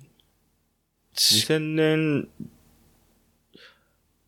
あ、でも映画2007年か。あれ？ゴーストライダーじゃないゴーストのライダー。?2007 年だったっけな？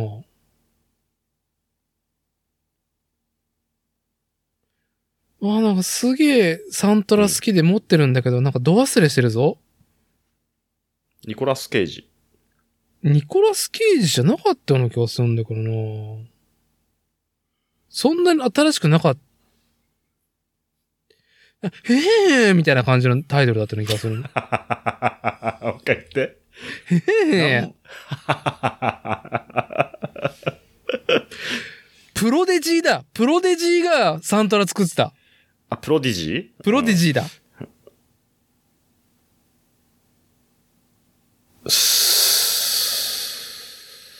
プロディジーの映画で。いやー、絵は浮かぶんだけどなな、なんか乗ってるの？それ。乗っ乗り物。たような、なんか燃えてたような気がするんだけどな。燃えてた。燃えてた気がするよ。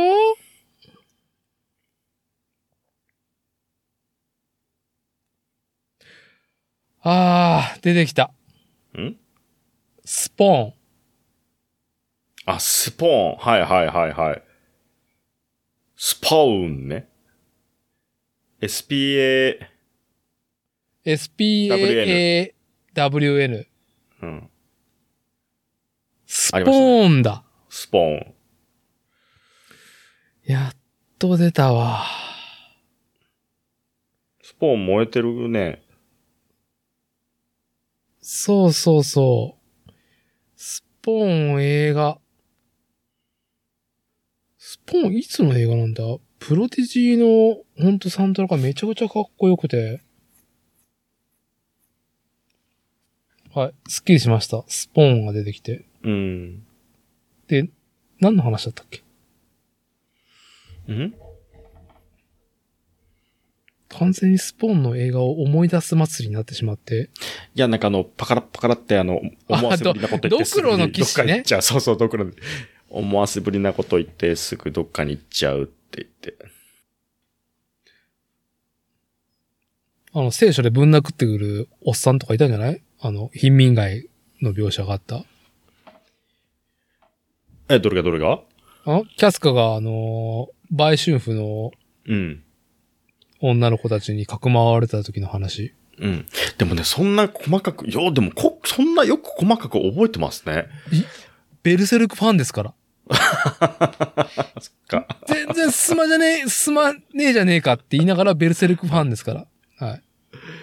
20、えっ、と、5ぐらいってことは17、17、2000、でも2000、そう、2005年とか、多分それぐらいだよ。僕が、うん。ちょっと読んでみようかなと思って、そう。で、あの、めまいしたのが。はい。だから僕は多分、その、ゴーストライダーのが近いんですよ。あ、かもしれんね。もう燃え、燃えてる、パカラパカラって。ドクロが燃えてるっていうと、燃えてないけどね。あの燃えてないかあの王様は。ドクロの王様は。うん。なんかこはい。う、ね。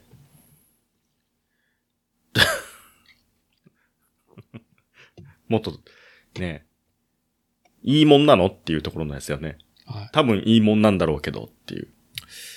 まあちょっとね、ここの話はまあまあ、あのーちょっとネタバレというか、確信に迫ってしまうところなんで、うん。でもやっぱり、あの、グリフィスが、あの、つけてそうっていう、あれは、ん？どういうこと？これ何の話の時だっけ？グあこれはもう。ういいや。もうこれはもういいわ。この話はやめよはい。う。うん。はい。はい。うん。まあね、ベルセルク。そうそう。まあいい機会なんで、あの原作読んだりとか映像作品もめちゃくちゃ出てるから、多分見れんなうん。いやー、食は見れねえなっていうところで次の話題。次の話題はちょっと明るい話しましょはい。う。いいですか次の。うん。巨大娘。うん。巨大娘の話ですよ。なん、ど、ど、どういう、このね、まこっちさんとの収録会でも、うん。ワードは出たけど、うん。深掘りはしてない。いや、別に深掘り必要もない。うん。だけど、旬ネタとしてね。うん。あ、うちの妻が、あ、今もね、あのートイレに行った時に、あの、うんリビングで、本当に一心不乱に、うんゼルダの伝説、ブレスオブ・ザ・ワイルド、2017年、あ一心不乱でやってる妻がね、こう寝かしかす、けこう寝かしつかした後に、い今でもやってるんですけど、今ね、このうん23時、30分になろうとしてるのか。うん。うん。巨大娘出てくるじゃないですか。出てくるね。まあまあミーやね。まんまみーやね。うん。うん。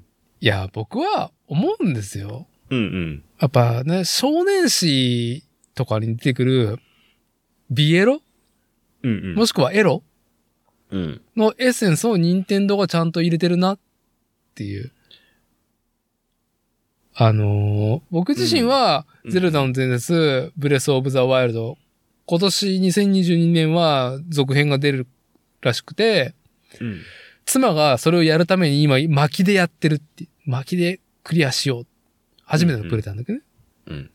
で僕は、例えばプラモをやったりとか、原稿を起こしたりとか、うん。そのポッドキャストの編集をしたりとか、ね、夜の時間過ごしたけど、横で、横のテレビで、うん。ブレスオブザワールドやってるんですよ。うん。やってるんですよ。うん。いや、際立つよね。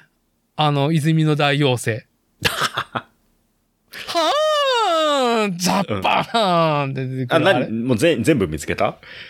あのー、何箇所かにいるからね、あれ。メモっておきましたけど、あの、クチューラ、シーザー、ミジャー、テーラの巨大娘4姉妹ね。泉にいるんだよね。うん。で、そうそうそうそあのーオープンフィールドスタイルの RPG、アクション RPG ゲームゼルダの伝説ね。で、まあ、なんだろう、その泉を発見して何か条件を揃えると、大妖精ね。女性のでっけえ、妙齢だよね。う。妙齢だね。見た目が。こう、髪がこうなってそうな。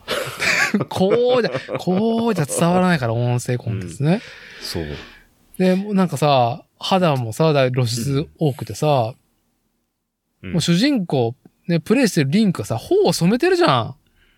染めてるね。感じてるよね。感じてるでしょ？うん。それを。ピンクの波動を。そう。あの手入れ方は、こう、母性じゃなくて女性を意識してるよね。で、うん。あの、うっとりさ、そんなリンクをさ、うんめでてるさ、あのー巨大妖精、女性、目型のさ、巨大妖精？目型だね。うん。まあ、おねしょたみたいな感じでさ、うっとりと眺めてるよねうん。リンクを。うん。天然じゃないルコアだよね。うん。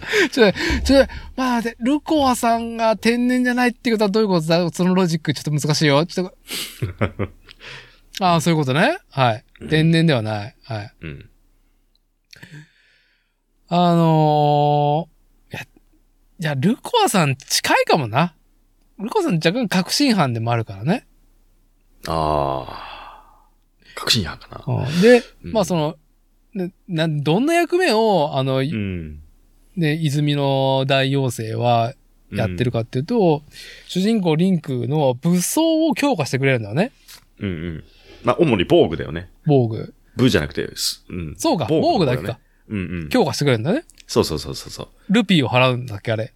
えっ、とね、素材をね、揃えるんだよね。これとこれとこれがあったら強くしてあげるよっていうね、ああ、なるほどね。揃えてし上げると、あら、あなた揃えたのね、みたいな感じで。そうそうそうそうそう。ふ ーって。ふーそう。ふーってやつと、あと、あんまってやつと。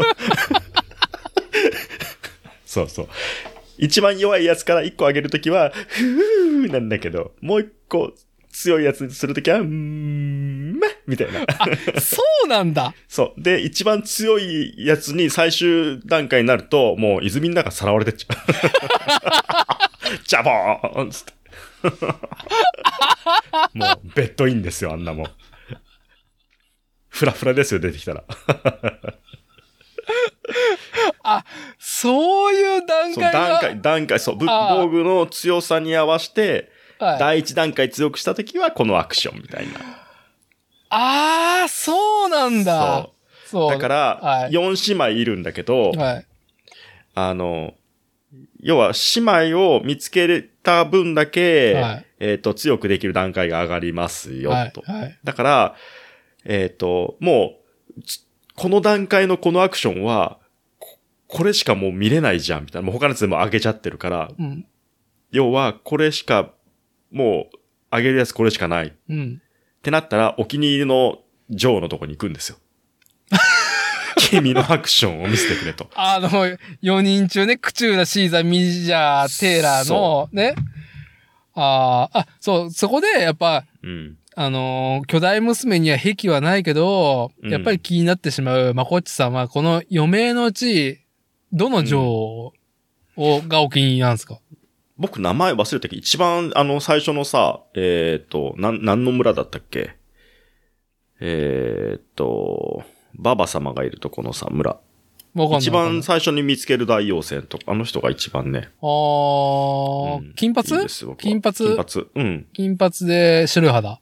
そうそう、なんかぶっ壊れた白 白雪姫じゃなくて、なんかあの、プリンセス、ディズニーのプリンセスに出てきそうな、そうね。普通の、うん、普通のスタンダードな、あの人が一番僕はいいですあね。ー僕は妻がやってるプレイ。いや、まあ繰り返しますけど、僕はブレスオブザワイルドやってるので、まこっちさんはちゃんとクリアまでやっていて、うんで僕は妻がやってるプレイを、何かやってる時に横でね。でやっぱ際立つから、あの大妖精出てくると、うんーんっつって、ジャパーンってね、うん。うん。出てきて、僕はあの、ちょっと褐色のね、ああ、はいはいはいはいはい。砂漠にいうんる、うんうんうん。名前はちょっと出てこない。あ僕好みですね。あの、一番マップの左下ね。そうなのね？うんうんうん。そのね位置関係わかんないけど、わかんないけど。まあ、あの、完全に、なんだろう、うん、任天堂が送る健全なビッグタイトルとしてね、うん。君臨してるゼルダのうん。伝説、ブレスオブザワイルドうん。に含まれた、うん。やっぱね、少年たちを青年にしていく要素、うん。教育としてのうん。ビエロ？っていうか行間だよね。うん。泉に引きずり込まれるなんてもう行間でしかないよね。いや、でもさ、よく考えて、これさ、何？本当に、えーっと、あの巨大妖精をエロとして認識できるのか。自分がはい。小学校、中学校だったとしてね、小学生、中学生だったとして、ゼルダをやって、はい。あれをエロとして知覚できるかって言ったら僕多分できないんですよ。どうなんだろう。もう、構ダーティーセクシャルですよはいや、もうダーティーはすでに巨大娘っていうカテゴリーに片足突っ込んじゃってるんです。泉に、泉に片足突っ込んじゃってるんですって。間違いなく。だって、マイチングのマチコ先生のあの尺ですら大きさ、あれ巨大娘じゃないんですよ。あれ長身なんですよ。はい。はい。ね。あれに、僕、そんな興奮しなかったです。ああ、僕はマイチングマチコ先生の衝撃を走りましたよ。走りましたか？はい。あの、あ、マイチング、あ、ちゃうわ。かぼちゃワインだっけ？なんかちょっとでも背でかいよね。かぼちゃワインね。うん、ちょっと背でかいよね。えだって、マイチングマジコ先生も結構背高かったと思うけどね。かぼちゃワインのがでかいか。かぼちゃワインのが圧倒的にデカさのでかいね。対比を描いてたよね。ね。あのーそうですよね。いや、しょうがないよ。だって、はい。うんあの、かぼちゃワインとか、うんあの辺は、その、身長差、男の方が全然背がちっちゃいってことの、うん。その、うっかりセクシャルを、うん。つ永遠擦り続けてる作品性だから、うん。植え付けられるというか、うん。まあ、扉をね、こう開けてくれるよね、やっぱり。どうしても。いやいや、僕は今、はその壁にはまるとかもないから、うんうん。ね、もう僕の壁は完成してるから、ああ、なるほど。弱い47を前にして。うん。ただ、やっぱりその、ね、襟を立たした会社が、うん全年齢向きのタイトルだっつっていうに放ってるものの中に、うんああいうセクシャルを入れてるとこは本当にリスペクトがありますよっていう。ああ、でも完全にセクシャルですもんね。うん。僕はあれやってて違和感に感じたんですよ。リンクが頬を染める描写に。なるほど。うん、何照れ、何照れてんのっていう。はい、あなん、え？なんでっていう。なるほど。うん。やり手だなっていう。いや、ずーっと、ね、うっとりにめでる熱いね、眼差しをね、受けてる描写じゃん、あの、泉から出てきた後。何お何前っつって。お前そういう目でゼルダ姫見てたのかっていう。ゼルダ姫はいいじゃん。まあ別にそこはさ、あのーね、正当カップリングなんだから。ゼルダ姫に頬は絡めないよ。だってリンクは。いや、いろいろ忘れてやられた瞬間に、ああ、でも、ああ、でもさ、ああ、でもそっか。ゼルダ姫そんなに露出してないもん。そうでも、そうだね。うん、セクシャルでして、セクシャルで来ないもん。じゃあ、でもそうだね。ああ、なんかでもさ、そうかもしんない。なんか無駄に、あの、こっちが子供だからって、セクシャルアピールでちょ茶化してくるおばちゃんに照れた記憶もあるもんな。やめろや、みたいな。ああ、その枠か。それだったらあるな。ああ、ちょっとすいません。僕が朝、汗かったです。すいません。決めつけてました。いやー、なんかね、今その、まこっちさんのシチュエーションが全くどういうことなのか理解ができないですけど、うん。えーっと、どどうします？その話続けるんだったらいいですし、あの、巨大、大丈夫。大丈夫ですか？大丈夫。巨大娘の話は別にこれぐらいのね、あまりにもちょっとなんかね、あのー、PTSD みたいな話した後だったから、うんまあちょっとね、あの、緩急のね、あの、緩い方をちょっとね、巨大娘でちょっと、ちょっと緩めようっていうので。名古屋七ちゃん人形もいますしね。巨大娘ですね、あれ。巨大娘で。で、あそこ、うんあそこの股の、奈々ちゃん人間の股の下、ね、くぐったら安産祈願だっつったらさ、うん。セクシャル以外の何があるんだっていう話だよね。生まれたっていうね。あ、そういう写真撮るのみんな？写真は撮らないけど、僕が10代の頃からなんか安産祈願で、おー桃太郎みたいにさ、桃太郎じゃねえや、あの、奈々ちゃん人形の下でこうやってわーってやって、万歳してさ、うん。生ま、生まれたみたいなそういうネタ写真ね、写真ね撮る文化はうんもう全然後ですから、もう僕ら10代の頃そんなもんないですから。ネタ写真とか。何？じゃあ、普通にでも写真はないけど、そういう、あれはあったんですね。安産逸話、逸話、安産祈願ってのは僕らがもう高校生の時にはもう耳にしてたから、それ、それ何？ど、どうやってそれはさ、と、通るの？どうやって扱うの？それは。わかんない。その時僕全然ティーンでもうお子ちゃまだったから、そういう、どういう作法があったか知らないけど、ああ。びもう何でも敏感じゃん。もう、骨折編がつくものは全部もう敏感に反応してしまうね。年頃じゃん。なるほどね。うん。そういうね。うん。まあ、巨大娘っちゃ巨大娘ですね。はい。うん名古屋のね。名古屋駅にいる奈々ちゃん人形。セクシャルはではないよね、でもあれはねセク。シャルって、ちょ、ちょ、うーん。はい。えー、っと、どうしようかな。まあ、まごっちからは何かちょっと今回話しておきたいトピックありますか？僕はね、あのー一個ね、感謝したい話があって、感謝？感謝。感謝？はい。今日はあの、二つ感謝です。あの、二つ？はい。まずはコンベクションオーブンね、ポチらしてくれてはいありがとう、越山夫妻。はい。もう、すごく美味しくね、今日は食べずに我慢してますけど、うんまあ目の前にあるけどね。はい。っていうのと、シンくんがさ、あの、しんくんが。筧選手って、あ、影殺自転車しのはい。そう、のエピソードをさ、こう、ちょっと話してくれてたじゃん。その、ハッチーさんとのはね、話。い。はい。あれ、すごくもう、鳥肌立っちゃって僕、ブルブルって。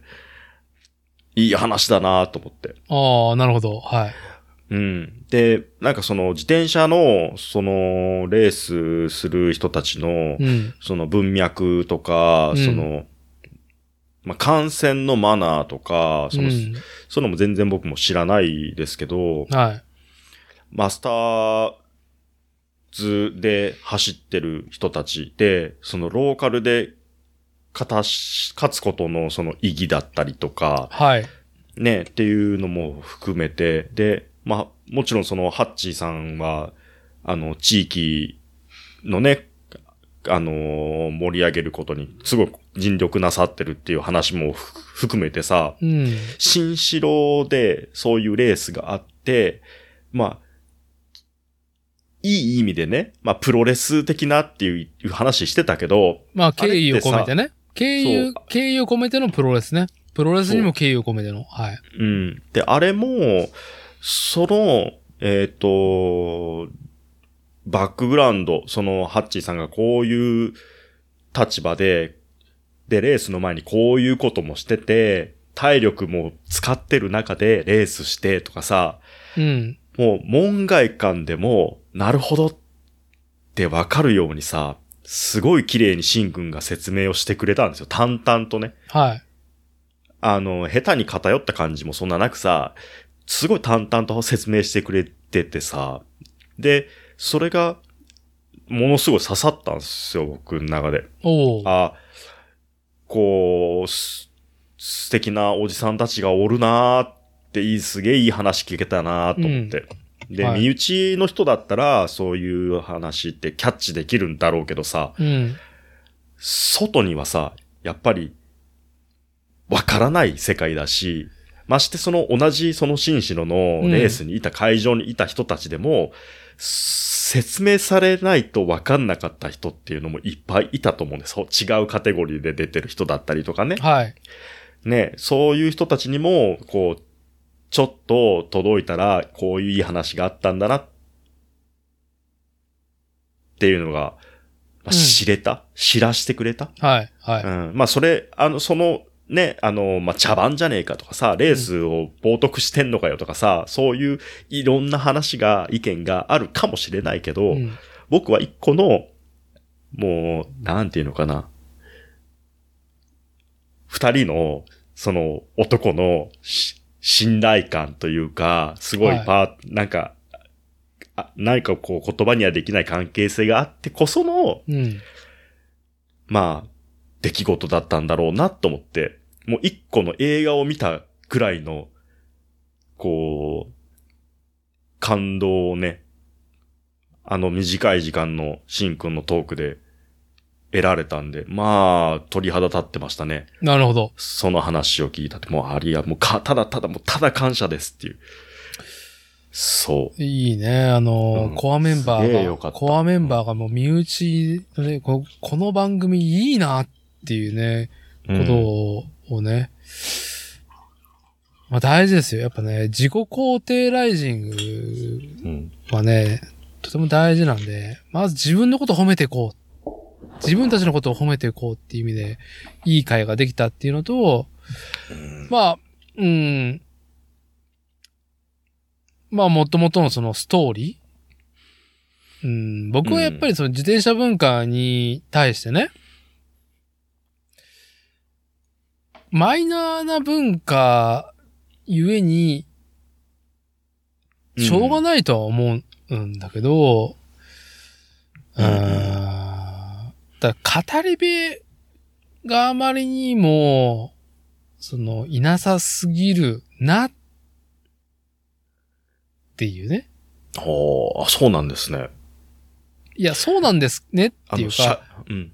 例えば今回、うん。まこっちに、うんうん。やっぱりその、このポッドキャストをコアメンバーだからやってるっていうので、まあ定期でね、聞いてる、うん。毎回聞いてるっていうのもあるからこそ拾えた情報でしょ？そういうドラマが、作法が日本の草レースでもあるんですよ、みたいな話ね。うんうん。で、そういうことを、そういう振る舞いできる男たちはどういうパーソナリティを持ってるのかだったりとかね。うん。でも、ないん、な、届かないん、届いてなかったわけですよ。外にね。うん。下手したらうんうん内側にも向いてないかもしれない。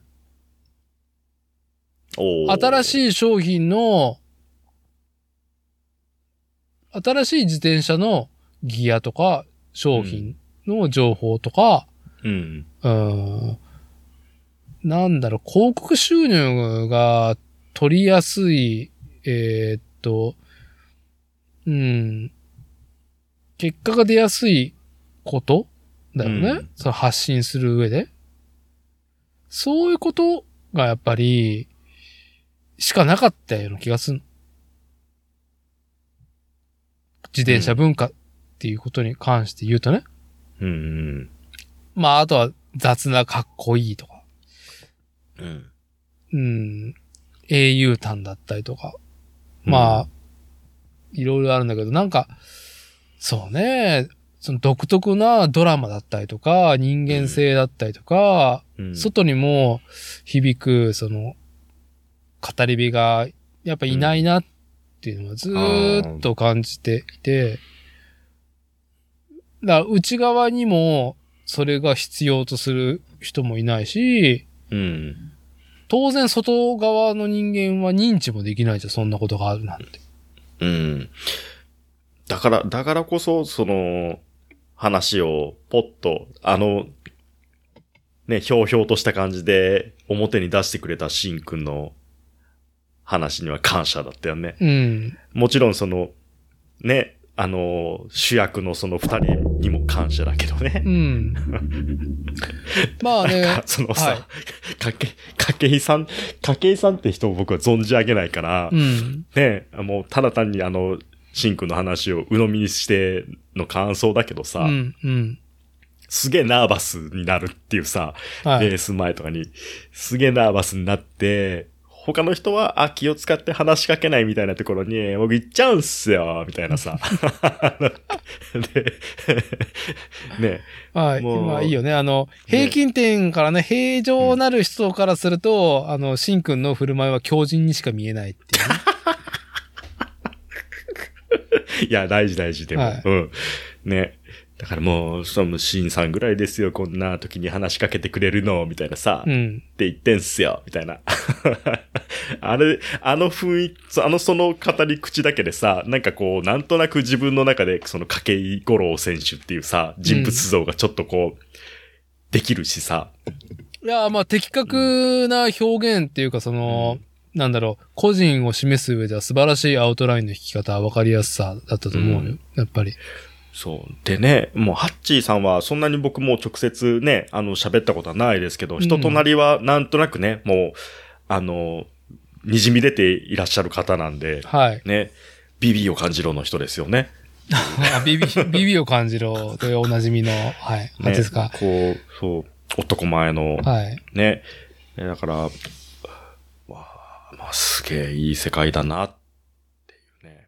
ああ、あれねまあ、はい。じゃあ、ダーティーから見ると、近すぎるからなのかもしれないですけど、僕ぐらいの距離から見て、聞いててもすげえいい話でしたもんね、あれ。の重ね重ね今言っちゃいますけど。ああ、いや、だからん僕はすごくああいう風には語れないんで、うん。僕だって自転車のレースとか行ったら酒飲んで、あの、決勝戦寝てるっていうパターンだから。あ、終わったみたいな。なるほど。うん。うん。そんなに展開がテンポいい方ではないから、やっぱり。うん。うん。やっぱりエンタメっていう要素よりか、やっぱり、りプレイヤーの人たちがいかに楽しめるかの方が軸足大きいからさ。ああ。どちらかというとね。。うん、うん、まあでもそうやってまこっちに、まあ響いたっていうのは、うん。うん。すげえよかったっす、あれ。うん。まあ、ちらっとね、あの、さっき、やっぱりその、そういうのはあるけど、外には出てないっていうことに対して、まあ僕は状況は理解はしたけど、うん。まあ、ね、需要がなけ、ないことを打ってもしょうがないし、たまたま、うんたまたま、本当に前回第74回シンくんでああいう風な話、国内、ドローカル、とはいえ、その、マニアが知ったる選手の振る舞いっていうね、うん。ことを、まあ言語化してくれて、ある程度の方が聞いていただいたっていう状況を作れたのはすごく有意義だなとは、ね、ポッドキャストやっててよかったなとは思うけど、ただね、やっぱあの、B、BMX いい話だってさ、そのオリンピックの、あうんの五輪のさ、時の、あれだってそうだよ。実際。ね、外の人に対して、はい。もう、もう僕基本僕外の、外の人だからさ、うん。まあ、その熱量で話せる人、その、ぶいろいろのね、文脈を知ってる人の言葉っていうのは、まあ、ありがたいし、なるほどなって思うことしかないから、うん。うん。そう、ありがたいし、面白いし、もうね、本当たまーに出て、ね、ゲストでき出てくれるあの、カラパタさんの話でもさ、はい、はい。えーそんなことが、うんなるほど、みたいなさ、うん。だから、需要がないと思って喋ってるかもしれないけど、全然知らないとこで、やっぱり、ね、こう、反応して何か響いていくからさ、そういう人の言葉って。まあ、重うん。要というか、その、うーん、そもそもある程度の内に向けた求心力と魅力があるから、人は集い、そこで、例えば切磋琢磨したりとか、楽しんでたりするわけであって、で、絶対そこにはドラマが生まれ、うん。高みを目指した結果だったりとか、うん。うん。まあ、数字を追うもの、数字を追わないもののスタンスの差だったりとか、うん、ドラマは絶対生まれるけど、うん、やっぱそこに語り部がいるかいないかっていうと、うん。自転車のことに話を戻すと、すっげえいねえなっていうね。うーん。で、僕はやっぱりその、模型ね、プラモデル、今回その、その 80s リアルロボットプラスチックモデル回顧録で合ってるかな、を読んでっていうのを年明けの話で、このポッドキャストでもリアルとはっていうので、うん72回か何かで、まあこっちと喋ってるけど、うん。ああの本を読んで、はたと気づいたことがあり、ほう。で、僕がなんかその、あれこれやってたの、根幹にあるものだなって思ったのは、うん。なんかうちの子供が、まあ今年で5歳だけど、それぐらいの時に、僕自身が4歳、5歳の時に、ホビージャパンが家に転がったんだなってのを知ったね。ほう。子供の時に、子供の頃に家にホビージャパンがあったのは知ったけど、それが何歳の時かとか。うん。そう、だからちょ、ちょっとこのまま、えー今日話そうと思っていたことをね、えーっと、FF オリジンだったりとか、うん。まあ、男子道の話を飛ばして、えーっと、やっぱ35周年とか40周年とか、キャンペーンを貼られてるわけ。うん。なのね。うん。まあ、我々ね、断根の世代ジュニアがさ、まあ子供の頃に、まあもっと上だね。50代の人とかがやっぱ人口多いっていうところに対してのね、商売としてはちゃんと数字を見据えたプロダクトが展開されるわけよ。うん。いろいろと。ゲームにしろ、うん模型、キャラクターものにしろね。うん。で、そう、僕のうちには、僕が4歳5歳の時にホビージャパンが家に転がってたんだよね。うん。っていうのを知ったっていうね、その本を読んでて。お、思い出したって感じなんだ。思い出したんじゃない？その、見ていた記憶があったけど、うん。で、それが何年の何月以降に出ていたものかっていうことをしっかり知らない、覚えないじゃん。ない？し、その雑誌自体も？何年何月号かわかんないけど、うん。でも、1979年の機動戦士ガンダムがアニメやって、その翌年80年からバンダイがプラモデル出したのを、ね、えー発端にして、うん。えーリアルロボットのアニメーションと、えートイ及びプラモデルがマーチャンダイジングされていって、まあうん一発当てよう感も含めて、でもうんちゃんとユーザーに親身になってっていうところもあったりとか。美学があったりとか、その、うぞうむぞうが集まるざまだったりとかっていうのを時系列で、その当時も、ちゃんと10代も中盤だった人たち、後半だった人たちが2人が話してるから、うん。回あくまでも回顧録のレベルでね。うん。でも時系列は、やっぱほ、まあ、ちゃんと終えるようになっているから、それ、その何年何月に放映されて、そのキャラクターモデルだったりとか、プラモデルは何月に、その、発売されたっていうのと、雑誌に載ったっていうのを見ると、え、俺、これ5歳の時に読んでたんだ、あのホビージャパンとかっての分かるわけよ。うん。まあ、ずっと家に転がってたかもしれないけどね。うん。要は、プラモデルっていうのは、まあ、うんなんだろう、スポーツに対して、うーんと、やっぱ、うち、んうちじゃないわ。なんつったらいいんだろうね。言語化すべき対象とされてたって言えばいいのかな。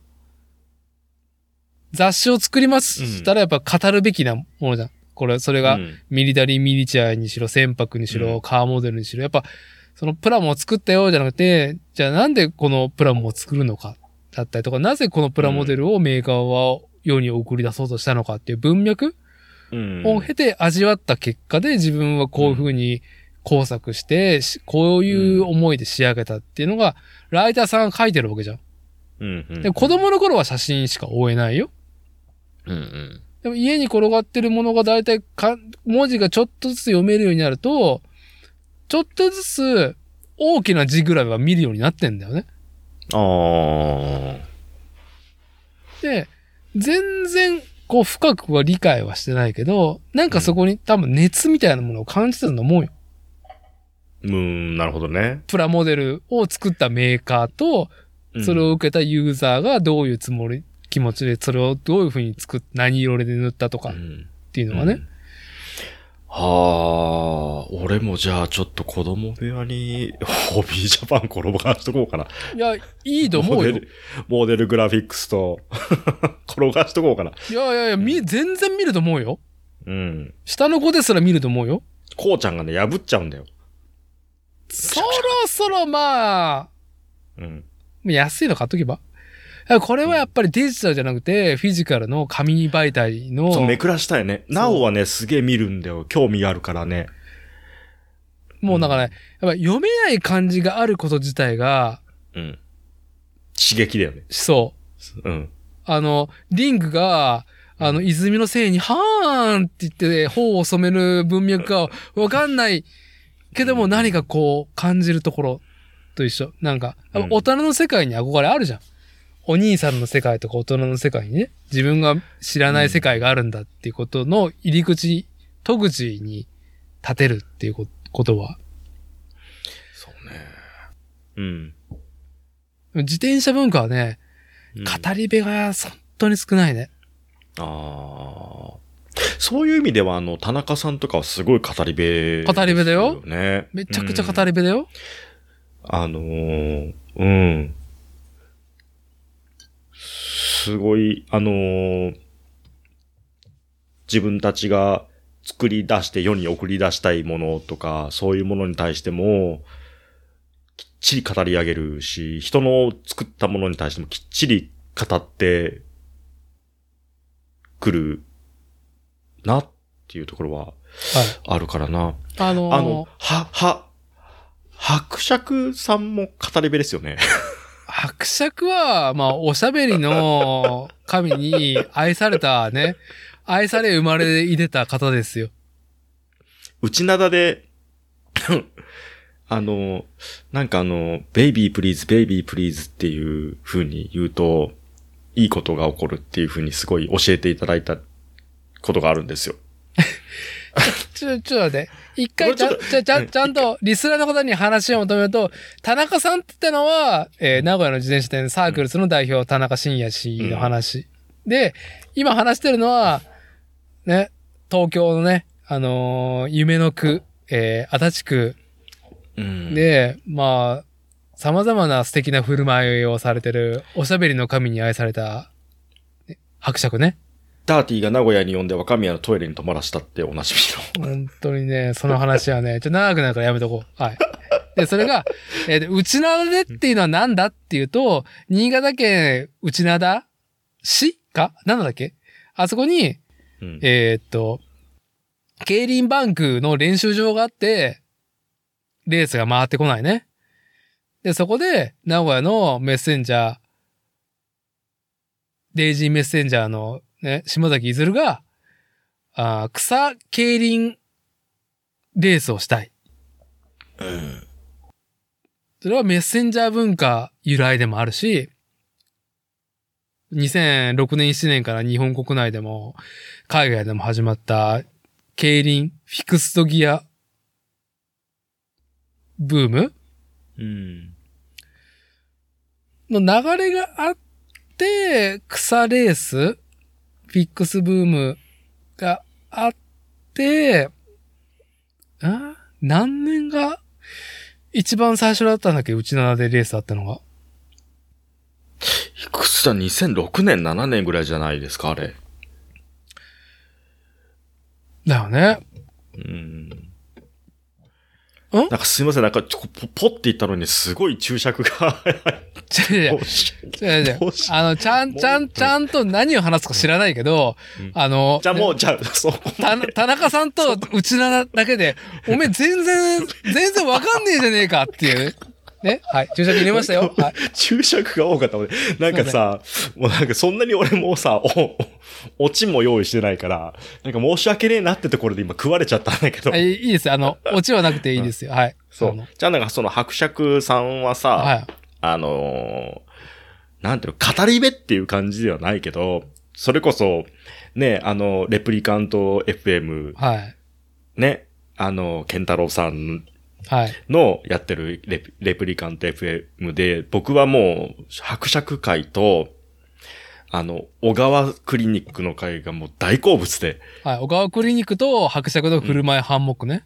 振る舞い、そう。もうね、その回はもう、ねちねちねちねち、元気がない時に聞きたい回。わか、あわかりますよ。わうん。かります。そう。すげえ好きっていうね。だけど、その、伯爵さんは、その語り部って感じではないけど、う。うん。その、その、んなんていうのかな。まあ、例えばその、筧井さんと、ハッチーさんのドラマみたいなことをさ、ちゃんとこう、伝えれる人だと思うんですよ。言語化が早い。はい。早い。うん。で、あの、なんていうのかな。だいぶちょけてくるでしょいやー、言語化が早い上に、チョケを入れるっていう異常性だからね。う。ねもう、才能っすよね。いやいや、本当おしゃべりの神に愛されて生まれてた方ですよ、本当に。うん。だからその、まあ、ね、一個のその演目をどの話家が語るかで、ね、まあ落語ってずーっとね、一個のお題目をみんないろいろ話し続けてるわけでさ、うん。まあそれと同じような感じで、まあ例えばシンくんが話したらこういう感じ。ダーティーが話したらこんな感じ。はい、はい伯。爵さんが話したらこんな感じっつってさ、うん。まあ語り部は各地にいると思うんですよね。そう、同じ事象に関してね。そうそうそうそう。一つことに関して。そう。だから、うーん。場がないだけで、まあでも、いやー所要所で出てるんじゃないかなって気はするっすけどね。どんだけ波及力があるかっていう問題なだけで。いやー、まあちょっと辛いことを言うと、自転車文化に関しては、その、なんか語られることに対して、拾える人がいないっていうね、もう卵が先か、鶏が先かの話なんだけど、ユーザーがいないから送り手もいない。送り手もいないからユーザーがいないっていう、ね、どっちが先かわかんねえけど、ああ。どちらにしろ、拾えないじゃん。拾えないね。うちゃんと説明してくれんもうちゃんと説明してくれないと、ね、門外漢にはわかんないから、そう、ね。だからピストブームは何かっていうと、ブログブームとリンクして、2000、あの、7、8、9のね、うんあの、ブログブームとリンクして、語り部がめちゃくちゃいたから、あんだけのブームになったっていうのは一つの要因ではあるのは間違いないと思うよ。うん。そうですね。あのーセクシー寿司さんのブログとか読んでましたもんね。うん。うん。うん。そう。もうね、ねセクシー寿司さんとか俺台湾で出会ってるからね。台湾。台湾なあの、うちの妻、うんまあその時お付き合いしてた状態だったけど、妻がなんか、あの、東南アジア旅行するのが好きだから、うんうん。あー僕はすげえデーブショーだからめんどくさい。うんけど、うんまあじゃあまあ、うん、行くよって、うん。台。湾行きます。2010年、9年かな。うん。で、行って、まあ、せっかくだから、まあ、ピストブームも盛かれて、サークルズの皆さんとはキャッキャしてる時期だったから、その時は。うん。ああ、台湾のといえば、ん？ブレイクブレイク13だったかな？ショップあるなと思って。うん。ちょっとそこだけ行かしてって。それになんかな、いいもんあったら買おうかなぐらいね。うん。でそして行ったら、あれ？見たことあるような、ん誰だったっけな？みたいな感じで。うん。でも、妻と一緒になんか物色して、あ、このウィンドブレーカーいいじゃんとか言ってたら、うん。あれ？君たち日本人？みたいな感じで。うん。その、台湾のピストショップに行って、うん。君たち日本人って、その、我々カップルに話しかけた人がセクシー寿司さん。週も行動範囲広いっすね。そうねと。あ、ええまあまあ、んセクシーさんは結局台湾の、そういうな、まあまあ、台湾コミュニティとすごく、あのね、結構ああ、なるほどね。密なところが、っていうか、ビスト、CMWC とか台湾クルーめちゃくちゃだからね。うーん。ね、台湾の本当にめちゃ可愛い女の子クルーっつったらもう当時、ワキワキに話題だったからね。はあ、はあはあはあ、台湾の人ね。うん。CCP のこうちゃん覚えてる？覚えてる。ね台湾でセクシー寿司に、うん。あの、話しかけられて、うん。あ、セクシー寿司さん僕ブログ読んでますよみたいな話から、あとは、うん。あのーいや、グラフィティのうん。イベントやるんだよねうん。うん。があるんだよ。今夜か明日の夜か忘れた、忘れたけど。うん。で、誰それが来て、とか。うん。で、今走ってんだ、とか言って。それは CCP のこうちゃんも来てるって言うし。いやいや、こうちゃん結構面識あり、あるっすよ、みたいな話したりとか。うん。うん。ただただ、彼女と一緒に台湾行ってピストショップに行ったらセクシー寿司にやって、CCP のこうちゃんとかもみんなががっちり噛んでて、で、エソーさんっていう、あの、うんうん東京のグラフィティの方の、うん。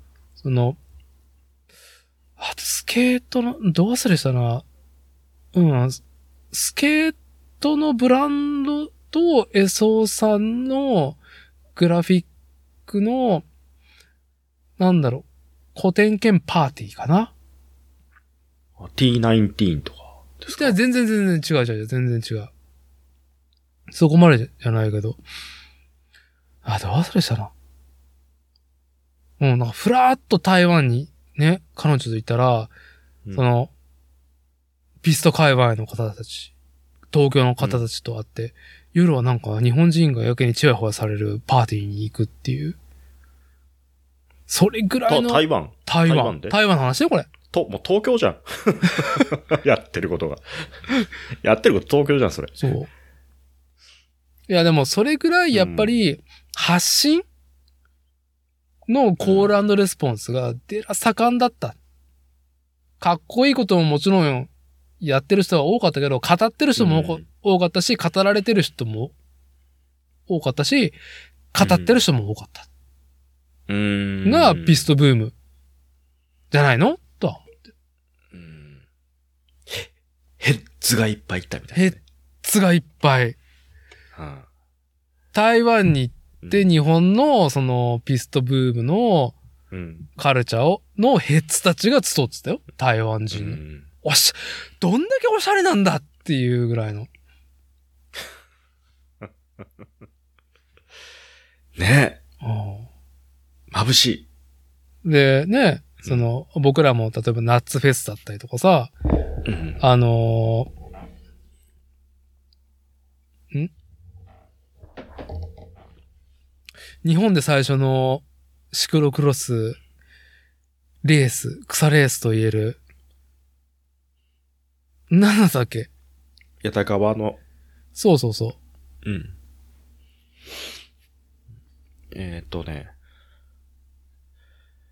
背中に泥の、ほら。あれ一回目じゃないか。えーっとね。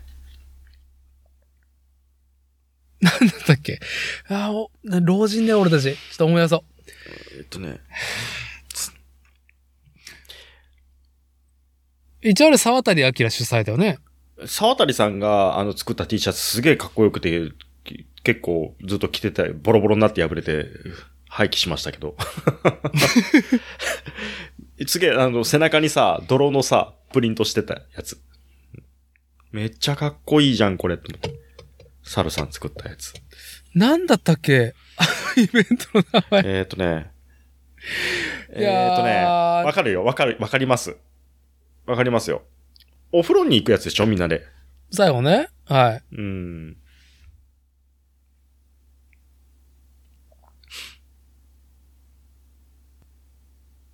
なんだったっけな？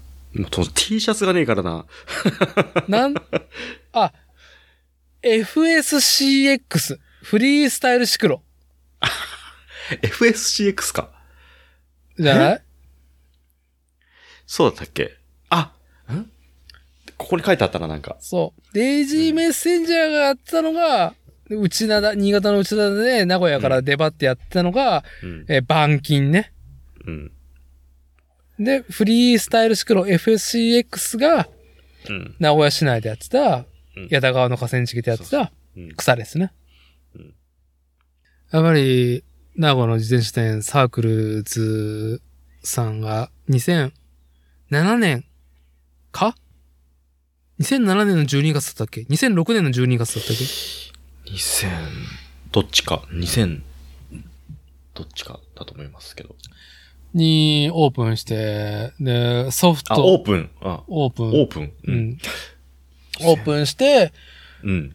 あハードを売るだけじゃなくて、まあソフト面うん。と、リアルでもウェブでもすっげえ語ってくる自転車やうん。が、もちろんソフトも必要だなっていうので、うん、主催ではないけど、もう全面バックアップでマンスリーの RA キャットだったりとか、そうやってメッセンジャーがす主催する板金、うん、競輪ね、草競輪レースとか、名古屋市内の河川敷川沿いで草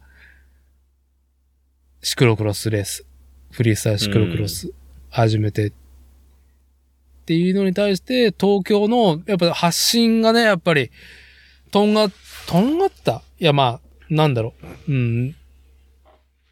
多分サークルズスタンス、主催者スタンス、田中さんとか、デイジュリズルくんとか、沢渡明とかは、やるべきことだと思ってやっていたそのエッジに、すぐ東京の人たちとかね、大阪、関東の人たちとか来てたもんね、現場にね。我々は別に一、なんか酒飲みに行ったぐらいだけど、うん。自転車ちょっと乗って酒飲みに行くぐらいのテンションだったけど。うん。で、そこでね、東京でアパレルやってるとか、うん、営業やってるとかいう中で、うん、その CCP のこうちゃんとか、うん。と、面識ができて、ちょいちょい僕も東京遊びに行ったついでにこうちゃんと飲みに行ったりとか、こうちゃんの友達紹介してもらったりとか、うん。それはまさかまさか台湾で会うとはうん。っていうんで、ね、お互い指さしてゲラゲラ笑ったりとか。うん。うん。やっぱ、うんあの当時はその言語化する人とかね、発信？言葉、映像で伝えようっていうスタンスの人がやっぱり自転車文化にいいたし、うん、ピストっていうものに、なんだろう、そういう語り部とか、その映像で強い人がね、面白いっつって集ってたこともあってね。うん。でもやっぱり元に、やっぱブームが去ってしまうと、うん、こうネガティブな意味で捉えられるかもしれないような発言だけど、まあ、元に戻るわけじゃん。うん。そもそも内側の求心力で成り立ってた、ユーザーたちが楽しんでたものまあ外にや、外から覗き得れないよね。面白いことが起こっとっても。うん。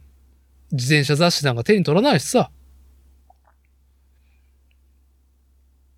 そういう雑誌もなかったでしょうしね。その当時ね。うんなんか、うん。言い方悪いかもしれないけど、雑なこと言うとカルチャうんーな自転車発信っていうのも、まあ昨今ないわけじゃん。うん。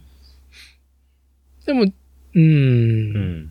母数の多さなのか、日本人の適性に合ってるか、か、まあ、そもそも、その、語るっていう上でマッチしてるようなもの？語ることで終わること。だよね。プラモとか、音楽とか、えー文章、本を読むとかっていうのは場はいっぱいあるし、発信もいっぱいあるじゃんね。うん。そういう属性の人が多いから、語り部が。だからもっとね、なんか自転車文化もその、うん、動画とか手法がすごく増えてるけど、やっぱ語り部が増えてほしいなとは思うよ。うん。うん。まあ、うちはそんなにね、シンくんが喋ってくれりゃいいやっていうぐらいだから、そんなね、担うつもりはないっていうのがあるのね、申し訳ないってところですけども。でも、まあちょっと重ねて言うようだけど、はい。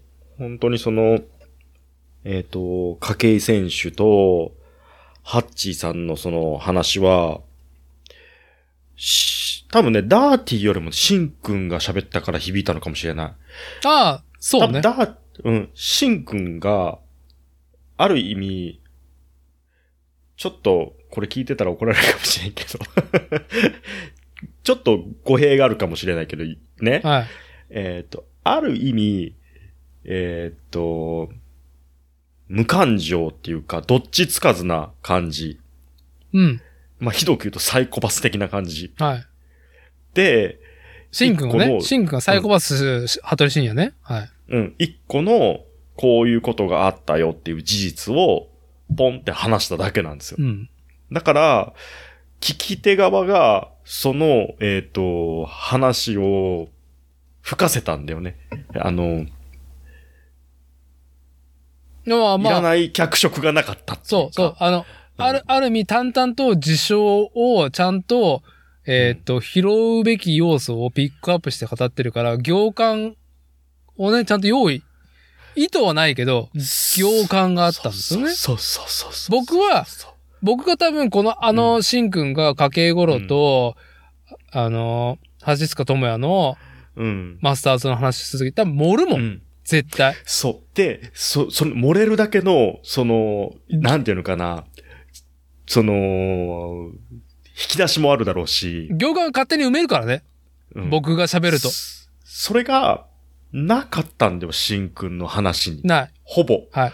だから、こっちが、すごい、勝手に楽しめたっていうところがあるかもしれない。めちゃくちゃいい意味でドライな、あ、そうそうそう。ドライなそうそうそう。あー批評すらも入っていない事象の説明だけをしてる。うん、そう。あのね、あのー僕がよく書く文章である自己報告書の、ああ、まごっちさんの本職のトラックの運送業ね。はい。うん、話をざーっと聞いて、今、あなたの気持ちはいらない。怒ったことだけ言って、つって。はい。何が、誰がいつどこで何してどうなった、つって。うん。あなたの気持ちはいらない、つって。うん。事実を述べて、つって。はい。ある意味では、それがものすごくよく作用してたなって思って、僕が聞いたら、ちょっとしか肉付けできなかったかもしれないけど、僕には十分なストーリーができたんですよ。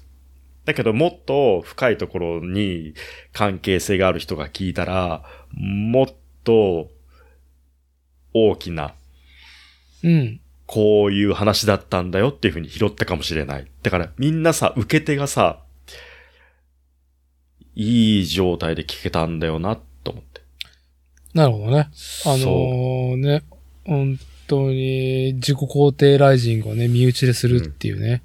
んもう健全ですよ、健全。やっぱり、まずね、自分自身がね、自分たちのことをよく言うっていうのは大事ですからね。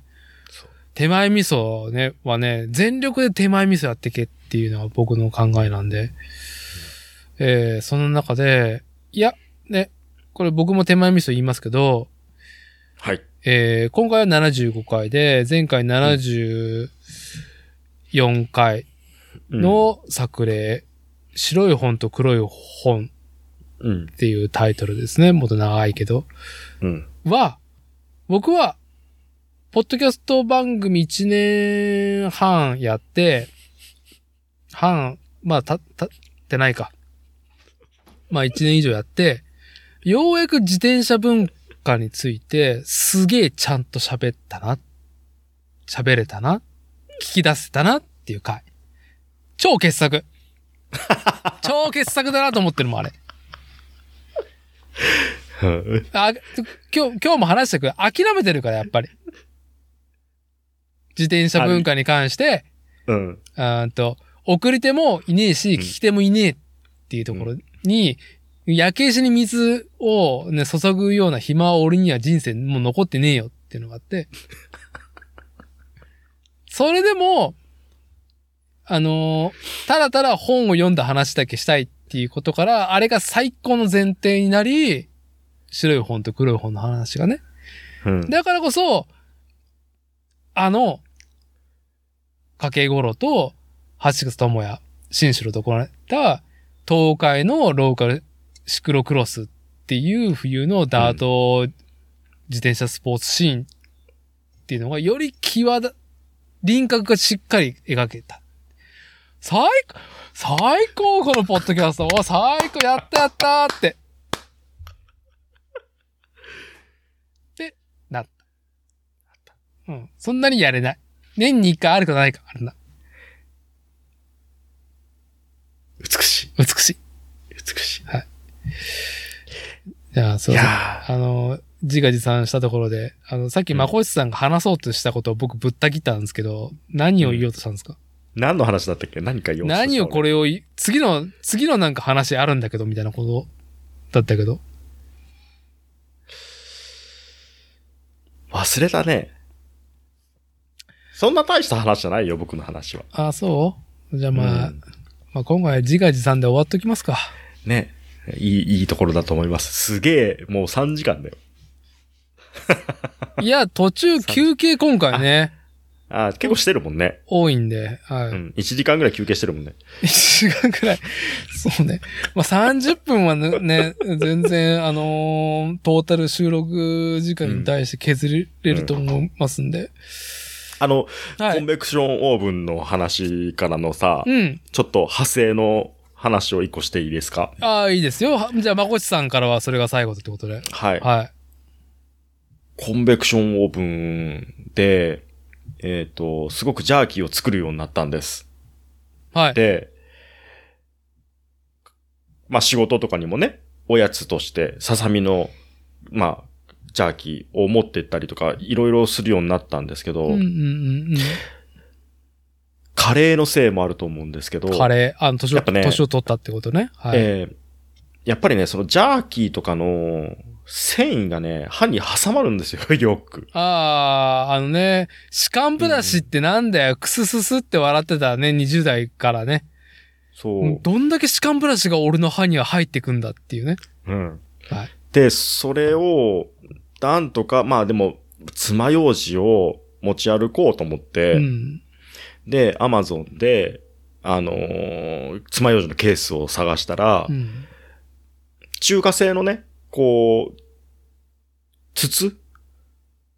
ステン、まあ、アルミ、アルミなのかな？はい。の筒に、こう、金属の爪楊枝みたいなやつが4本ぐらいセットで入ってるやつが、うんまあ数百円で売ってて、まあこれ買うかと思って。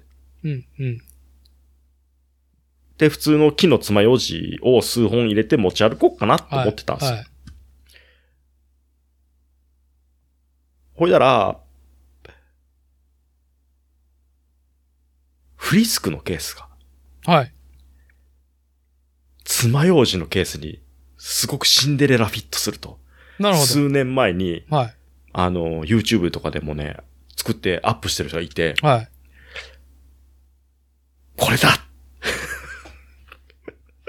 ああ、まあ、もうす、ノリとしては、えー、ね、焚き火。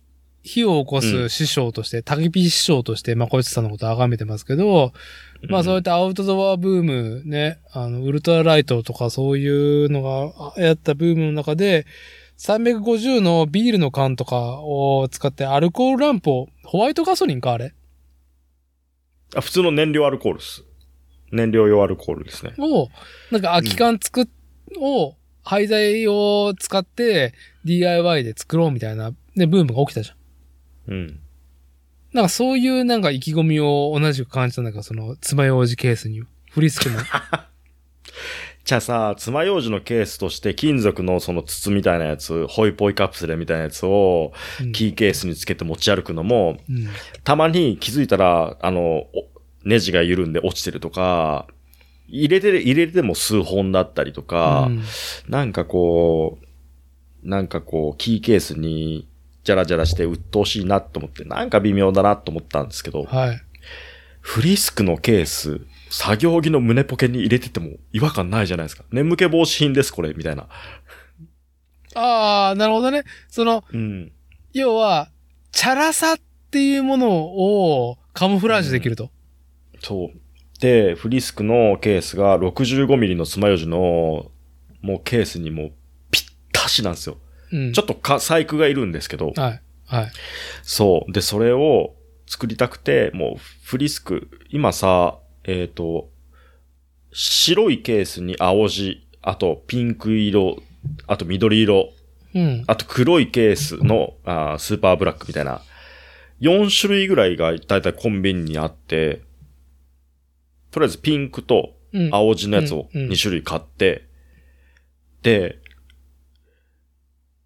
まあ、1個の方のケースにバーってタブレット集めて、うん。早速作ってさ、ダーティに送ったんですよ、写真を。どうですかこれは、とはい。どうやってきたなって。はい。そう。このフィリスクのケース、んどうですか？爪楊枝めっうん。ちゃ綺麗に収まるやんつって送ったら、ライフハック自慢ですか？と。私がね、私がそう返したっていう。そうそうそうそう。いや、でもね、ジャーキー、美味しい。コンベ、ね、コン、あのートトースターでジャーキー作って美味しいと。はい。ね、爪楊枝が必要になる。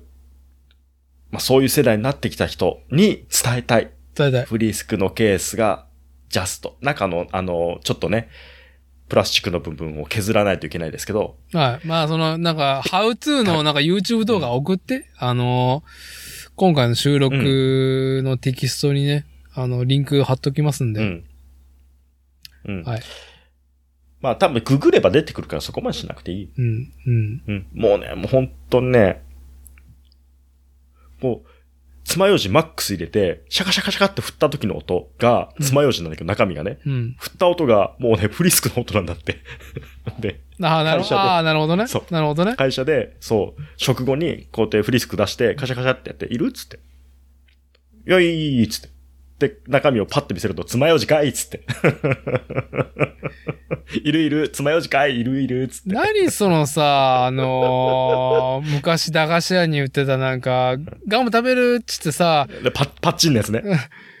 ああ、ありがとうってガム引くとパチーンって指挟まれるバネが仕込まれてるやいや、つ。こっちはもうだって使える、本当にいるやつだもん。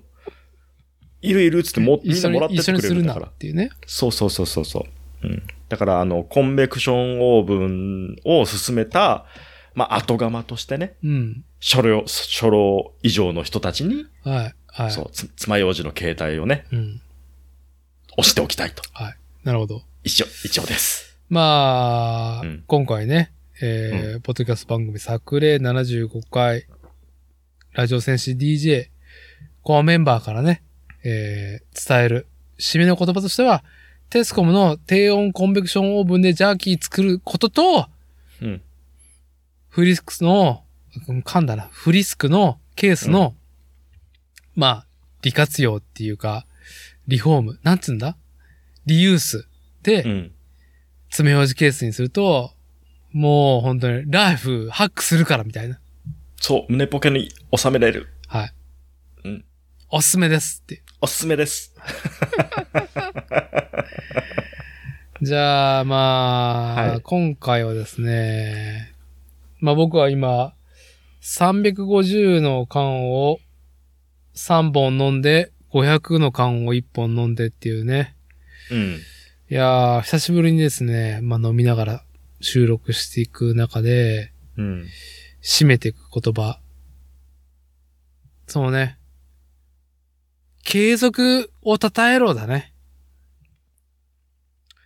私自身も含めて、もう継続してることに対しては、本当に、なんかもう土下座で崇めようっていうね。うん。これはちょっとね、あの、おじさん、マインドシップにもっこりな話なんですけど、うん。うーん、なんだかんだその、例えばその、京都トーストさんの話？うん。パンクバンドのね。うん。とか、なんだろうな俺な、最近何で、まあ、ベルセルクの話もそうですよ。うん。まあ、あとは昨今の、まあ、コロナ禍もあって、アニメっていうもの、絵がすげえっつって注目されてること？うん。京アニだったりとか、UFO テーブルうん。うん。だったりとか、あともう、僕の中ではあの、やっぱね、高木敏夫選手ですよね。いい風吹かせてある、ね。BMX いい話のおね。はい。え、おなじみの。そのね、うん、今、スポットライトの話を浴びてるも話から浴びてない話ね。浴びてなかったけど続けていたからこそ、ね、観測者は少なくても最高に称えれるって話ね、それを。そう、五輪のモニュメントに、ファニュー。まあ、うん、まあゲームメーカーもそうだけど、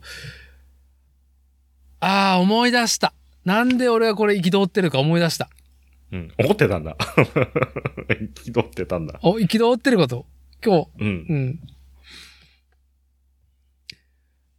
あのー個人名は出さないですけど、うん。あの、徳ず、徳川埋蔵金とか掘っ、穴掘ってた人いたでしょ？マザーの人？マザーの人。うん。でマザーの1と2がさ、昨日か、スイッチで配信始まったのさ。ああ、そうなんですか。うん。へえ。で、マザーね。うん、まあ、老いも若きもね。老いは、えーノスタルジー。で、若きはやっぱ、えー伝説のタイトルっていうのをはややってみようかみたいなスタンス。うん。うん。3をや、配信しないんですか？うん。マザー3ね。 one、two だけですかと。そう。ね。映画でも、やっぱり、3の難しさ。うん、うん。2でも大体こけ気味なのに、3でもうびっくりするぐらい大転倒するっていうのを、我々90年代、うんね、とか、2000年経て見てますけど、うん。うん。そう、マザーね、な、3はなかったことにするんだっていう、そのありよ。なるほど。3な、なかったことにする説ね。そう。やっぱ、2はやっぱモンスタータイトルだと思いますよ、やっぱり。うん。神がかったバランス感だったと思うんう。。いろんな意味でね。うん。多分偶然、なんでおん？端的になんなんで怒ってるの？やっぱり、3でうん。終わらしてるわけじゃん。うん。しかもあれだよ。なかった、いやいやいや、俺あんなことしてない、してない、してない、してない、してない。マザー3とかやって、作ってないからみたいなスタンスじゃん。俺じゃない。俺じゃないっつって。俺のせいじゃない。うん。でも、うん。3そんなに悪くないよ。それは2の神がかりに対してはね、うん。3はって思うかもし知れないけど、でも、こう続編を続けていくとか、ゲームを続けていくフックは残ったのね。うん。うん。やめたじゃん。全部。うん。で、あの人、もう過去のこと、今でもね、いい値段で売ってるよ、自社で。うん。マーさんのグッズとか。まあ、伝説であり、まあ、もう、神化されてる方だからさ。うん。うん。やっぱさ、一番かっこいいのってさ、なんか、ゲームメーカーで言うと、やっぱゲーム作り続けてる人じゃん。うん。かっこいいなと思うの。うん。うん。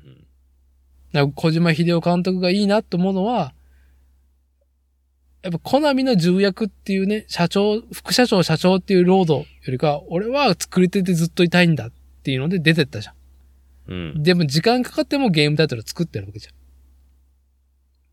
で、そこで、も作り手ならではのさ、その、なんだろう、作家性をさ、存分に拾える、プレイヤーな姿をさ、うんもう弱い50とか60過ぎた人が見せてくれてるわけじゃん。うん。ベルセルクの作者だって亡くなってしまったけど、やめてはいないからね。うん。続けているし。うん。最近で、やべえなと思えば宇多田ヒカルパイセンですよ。うん。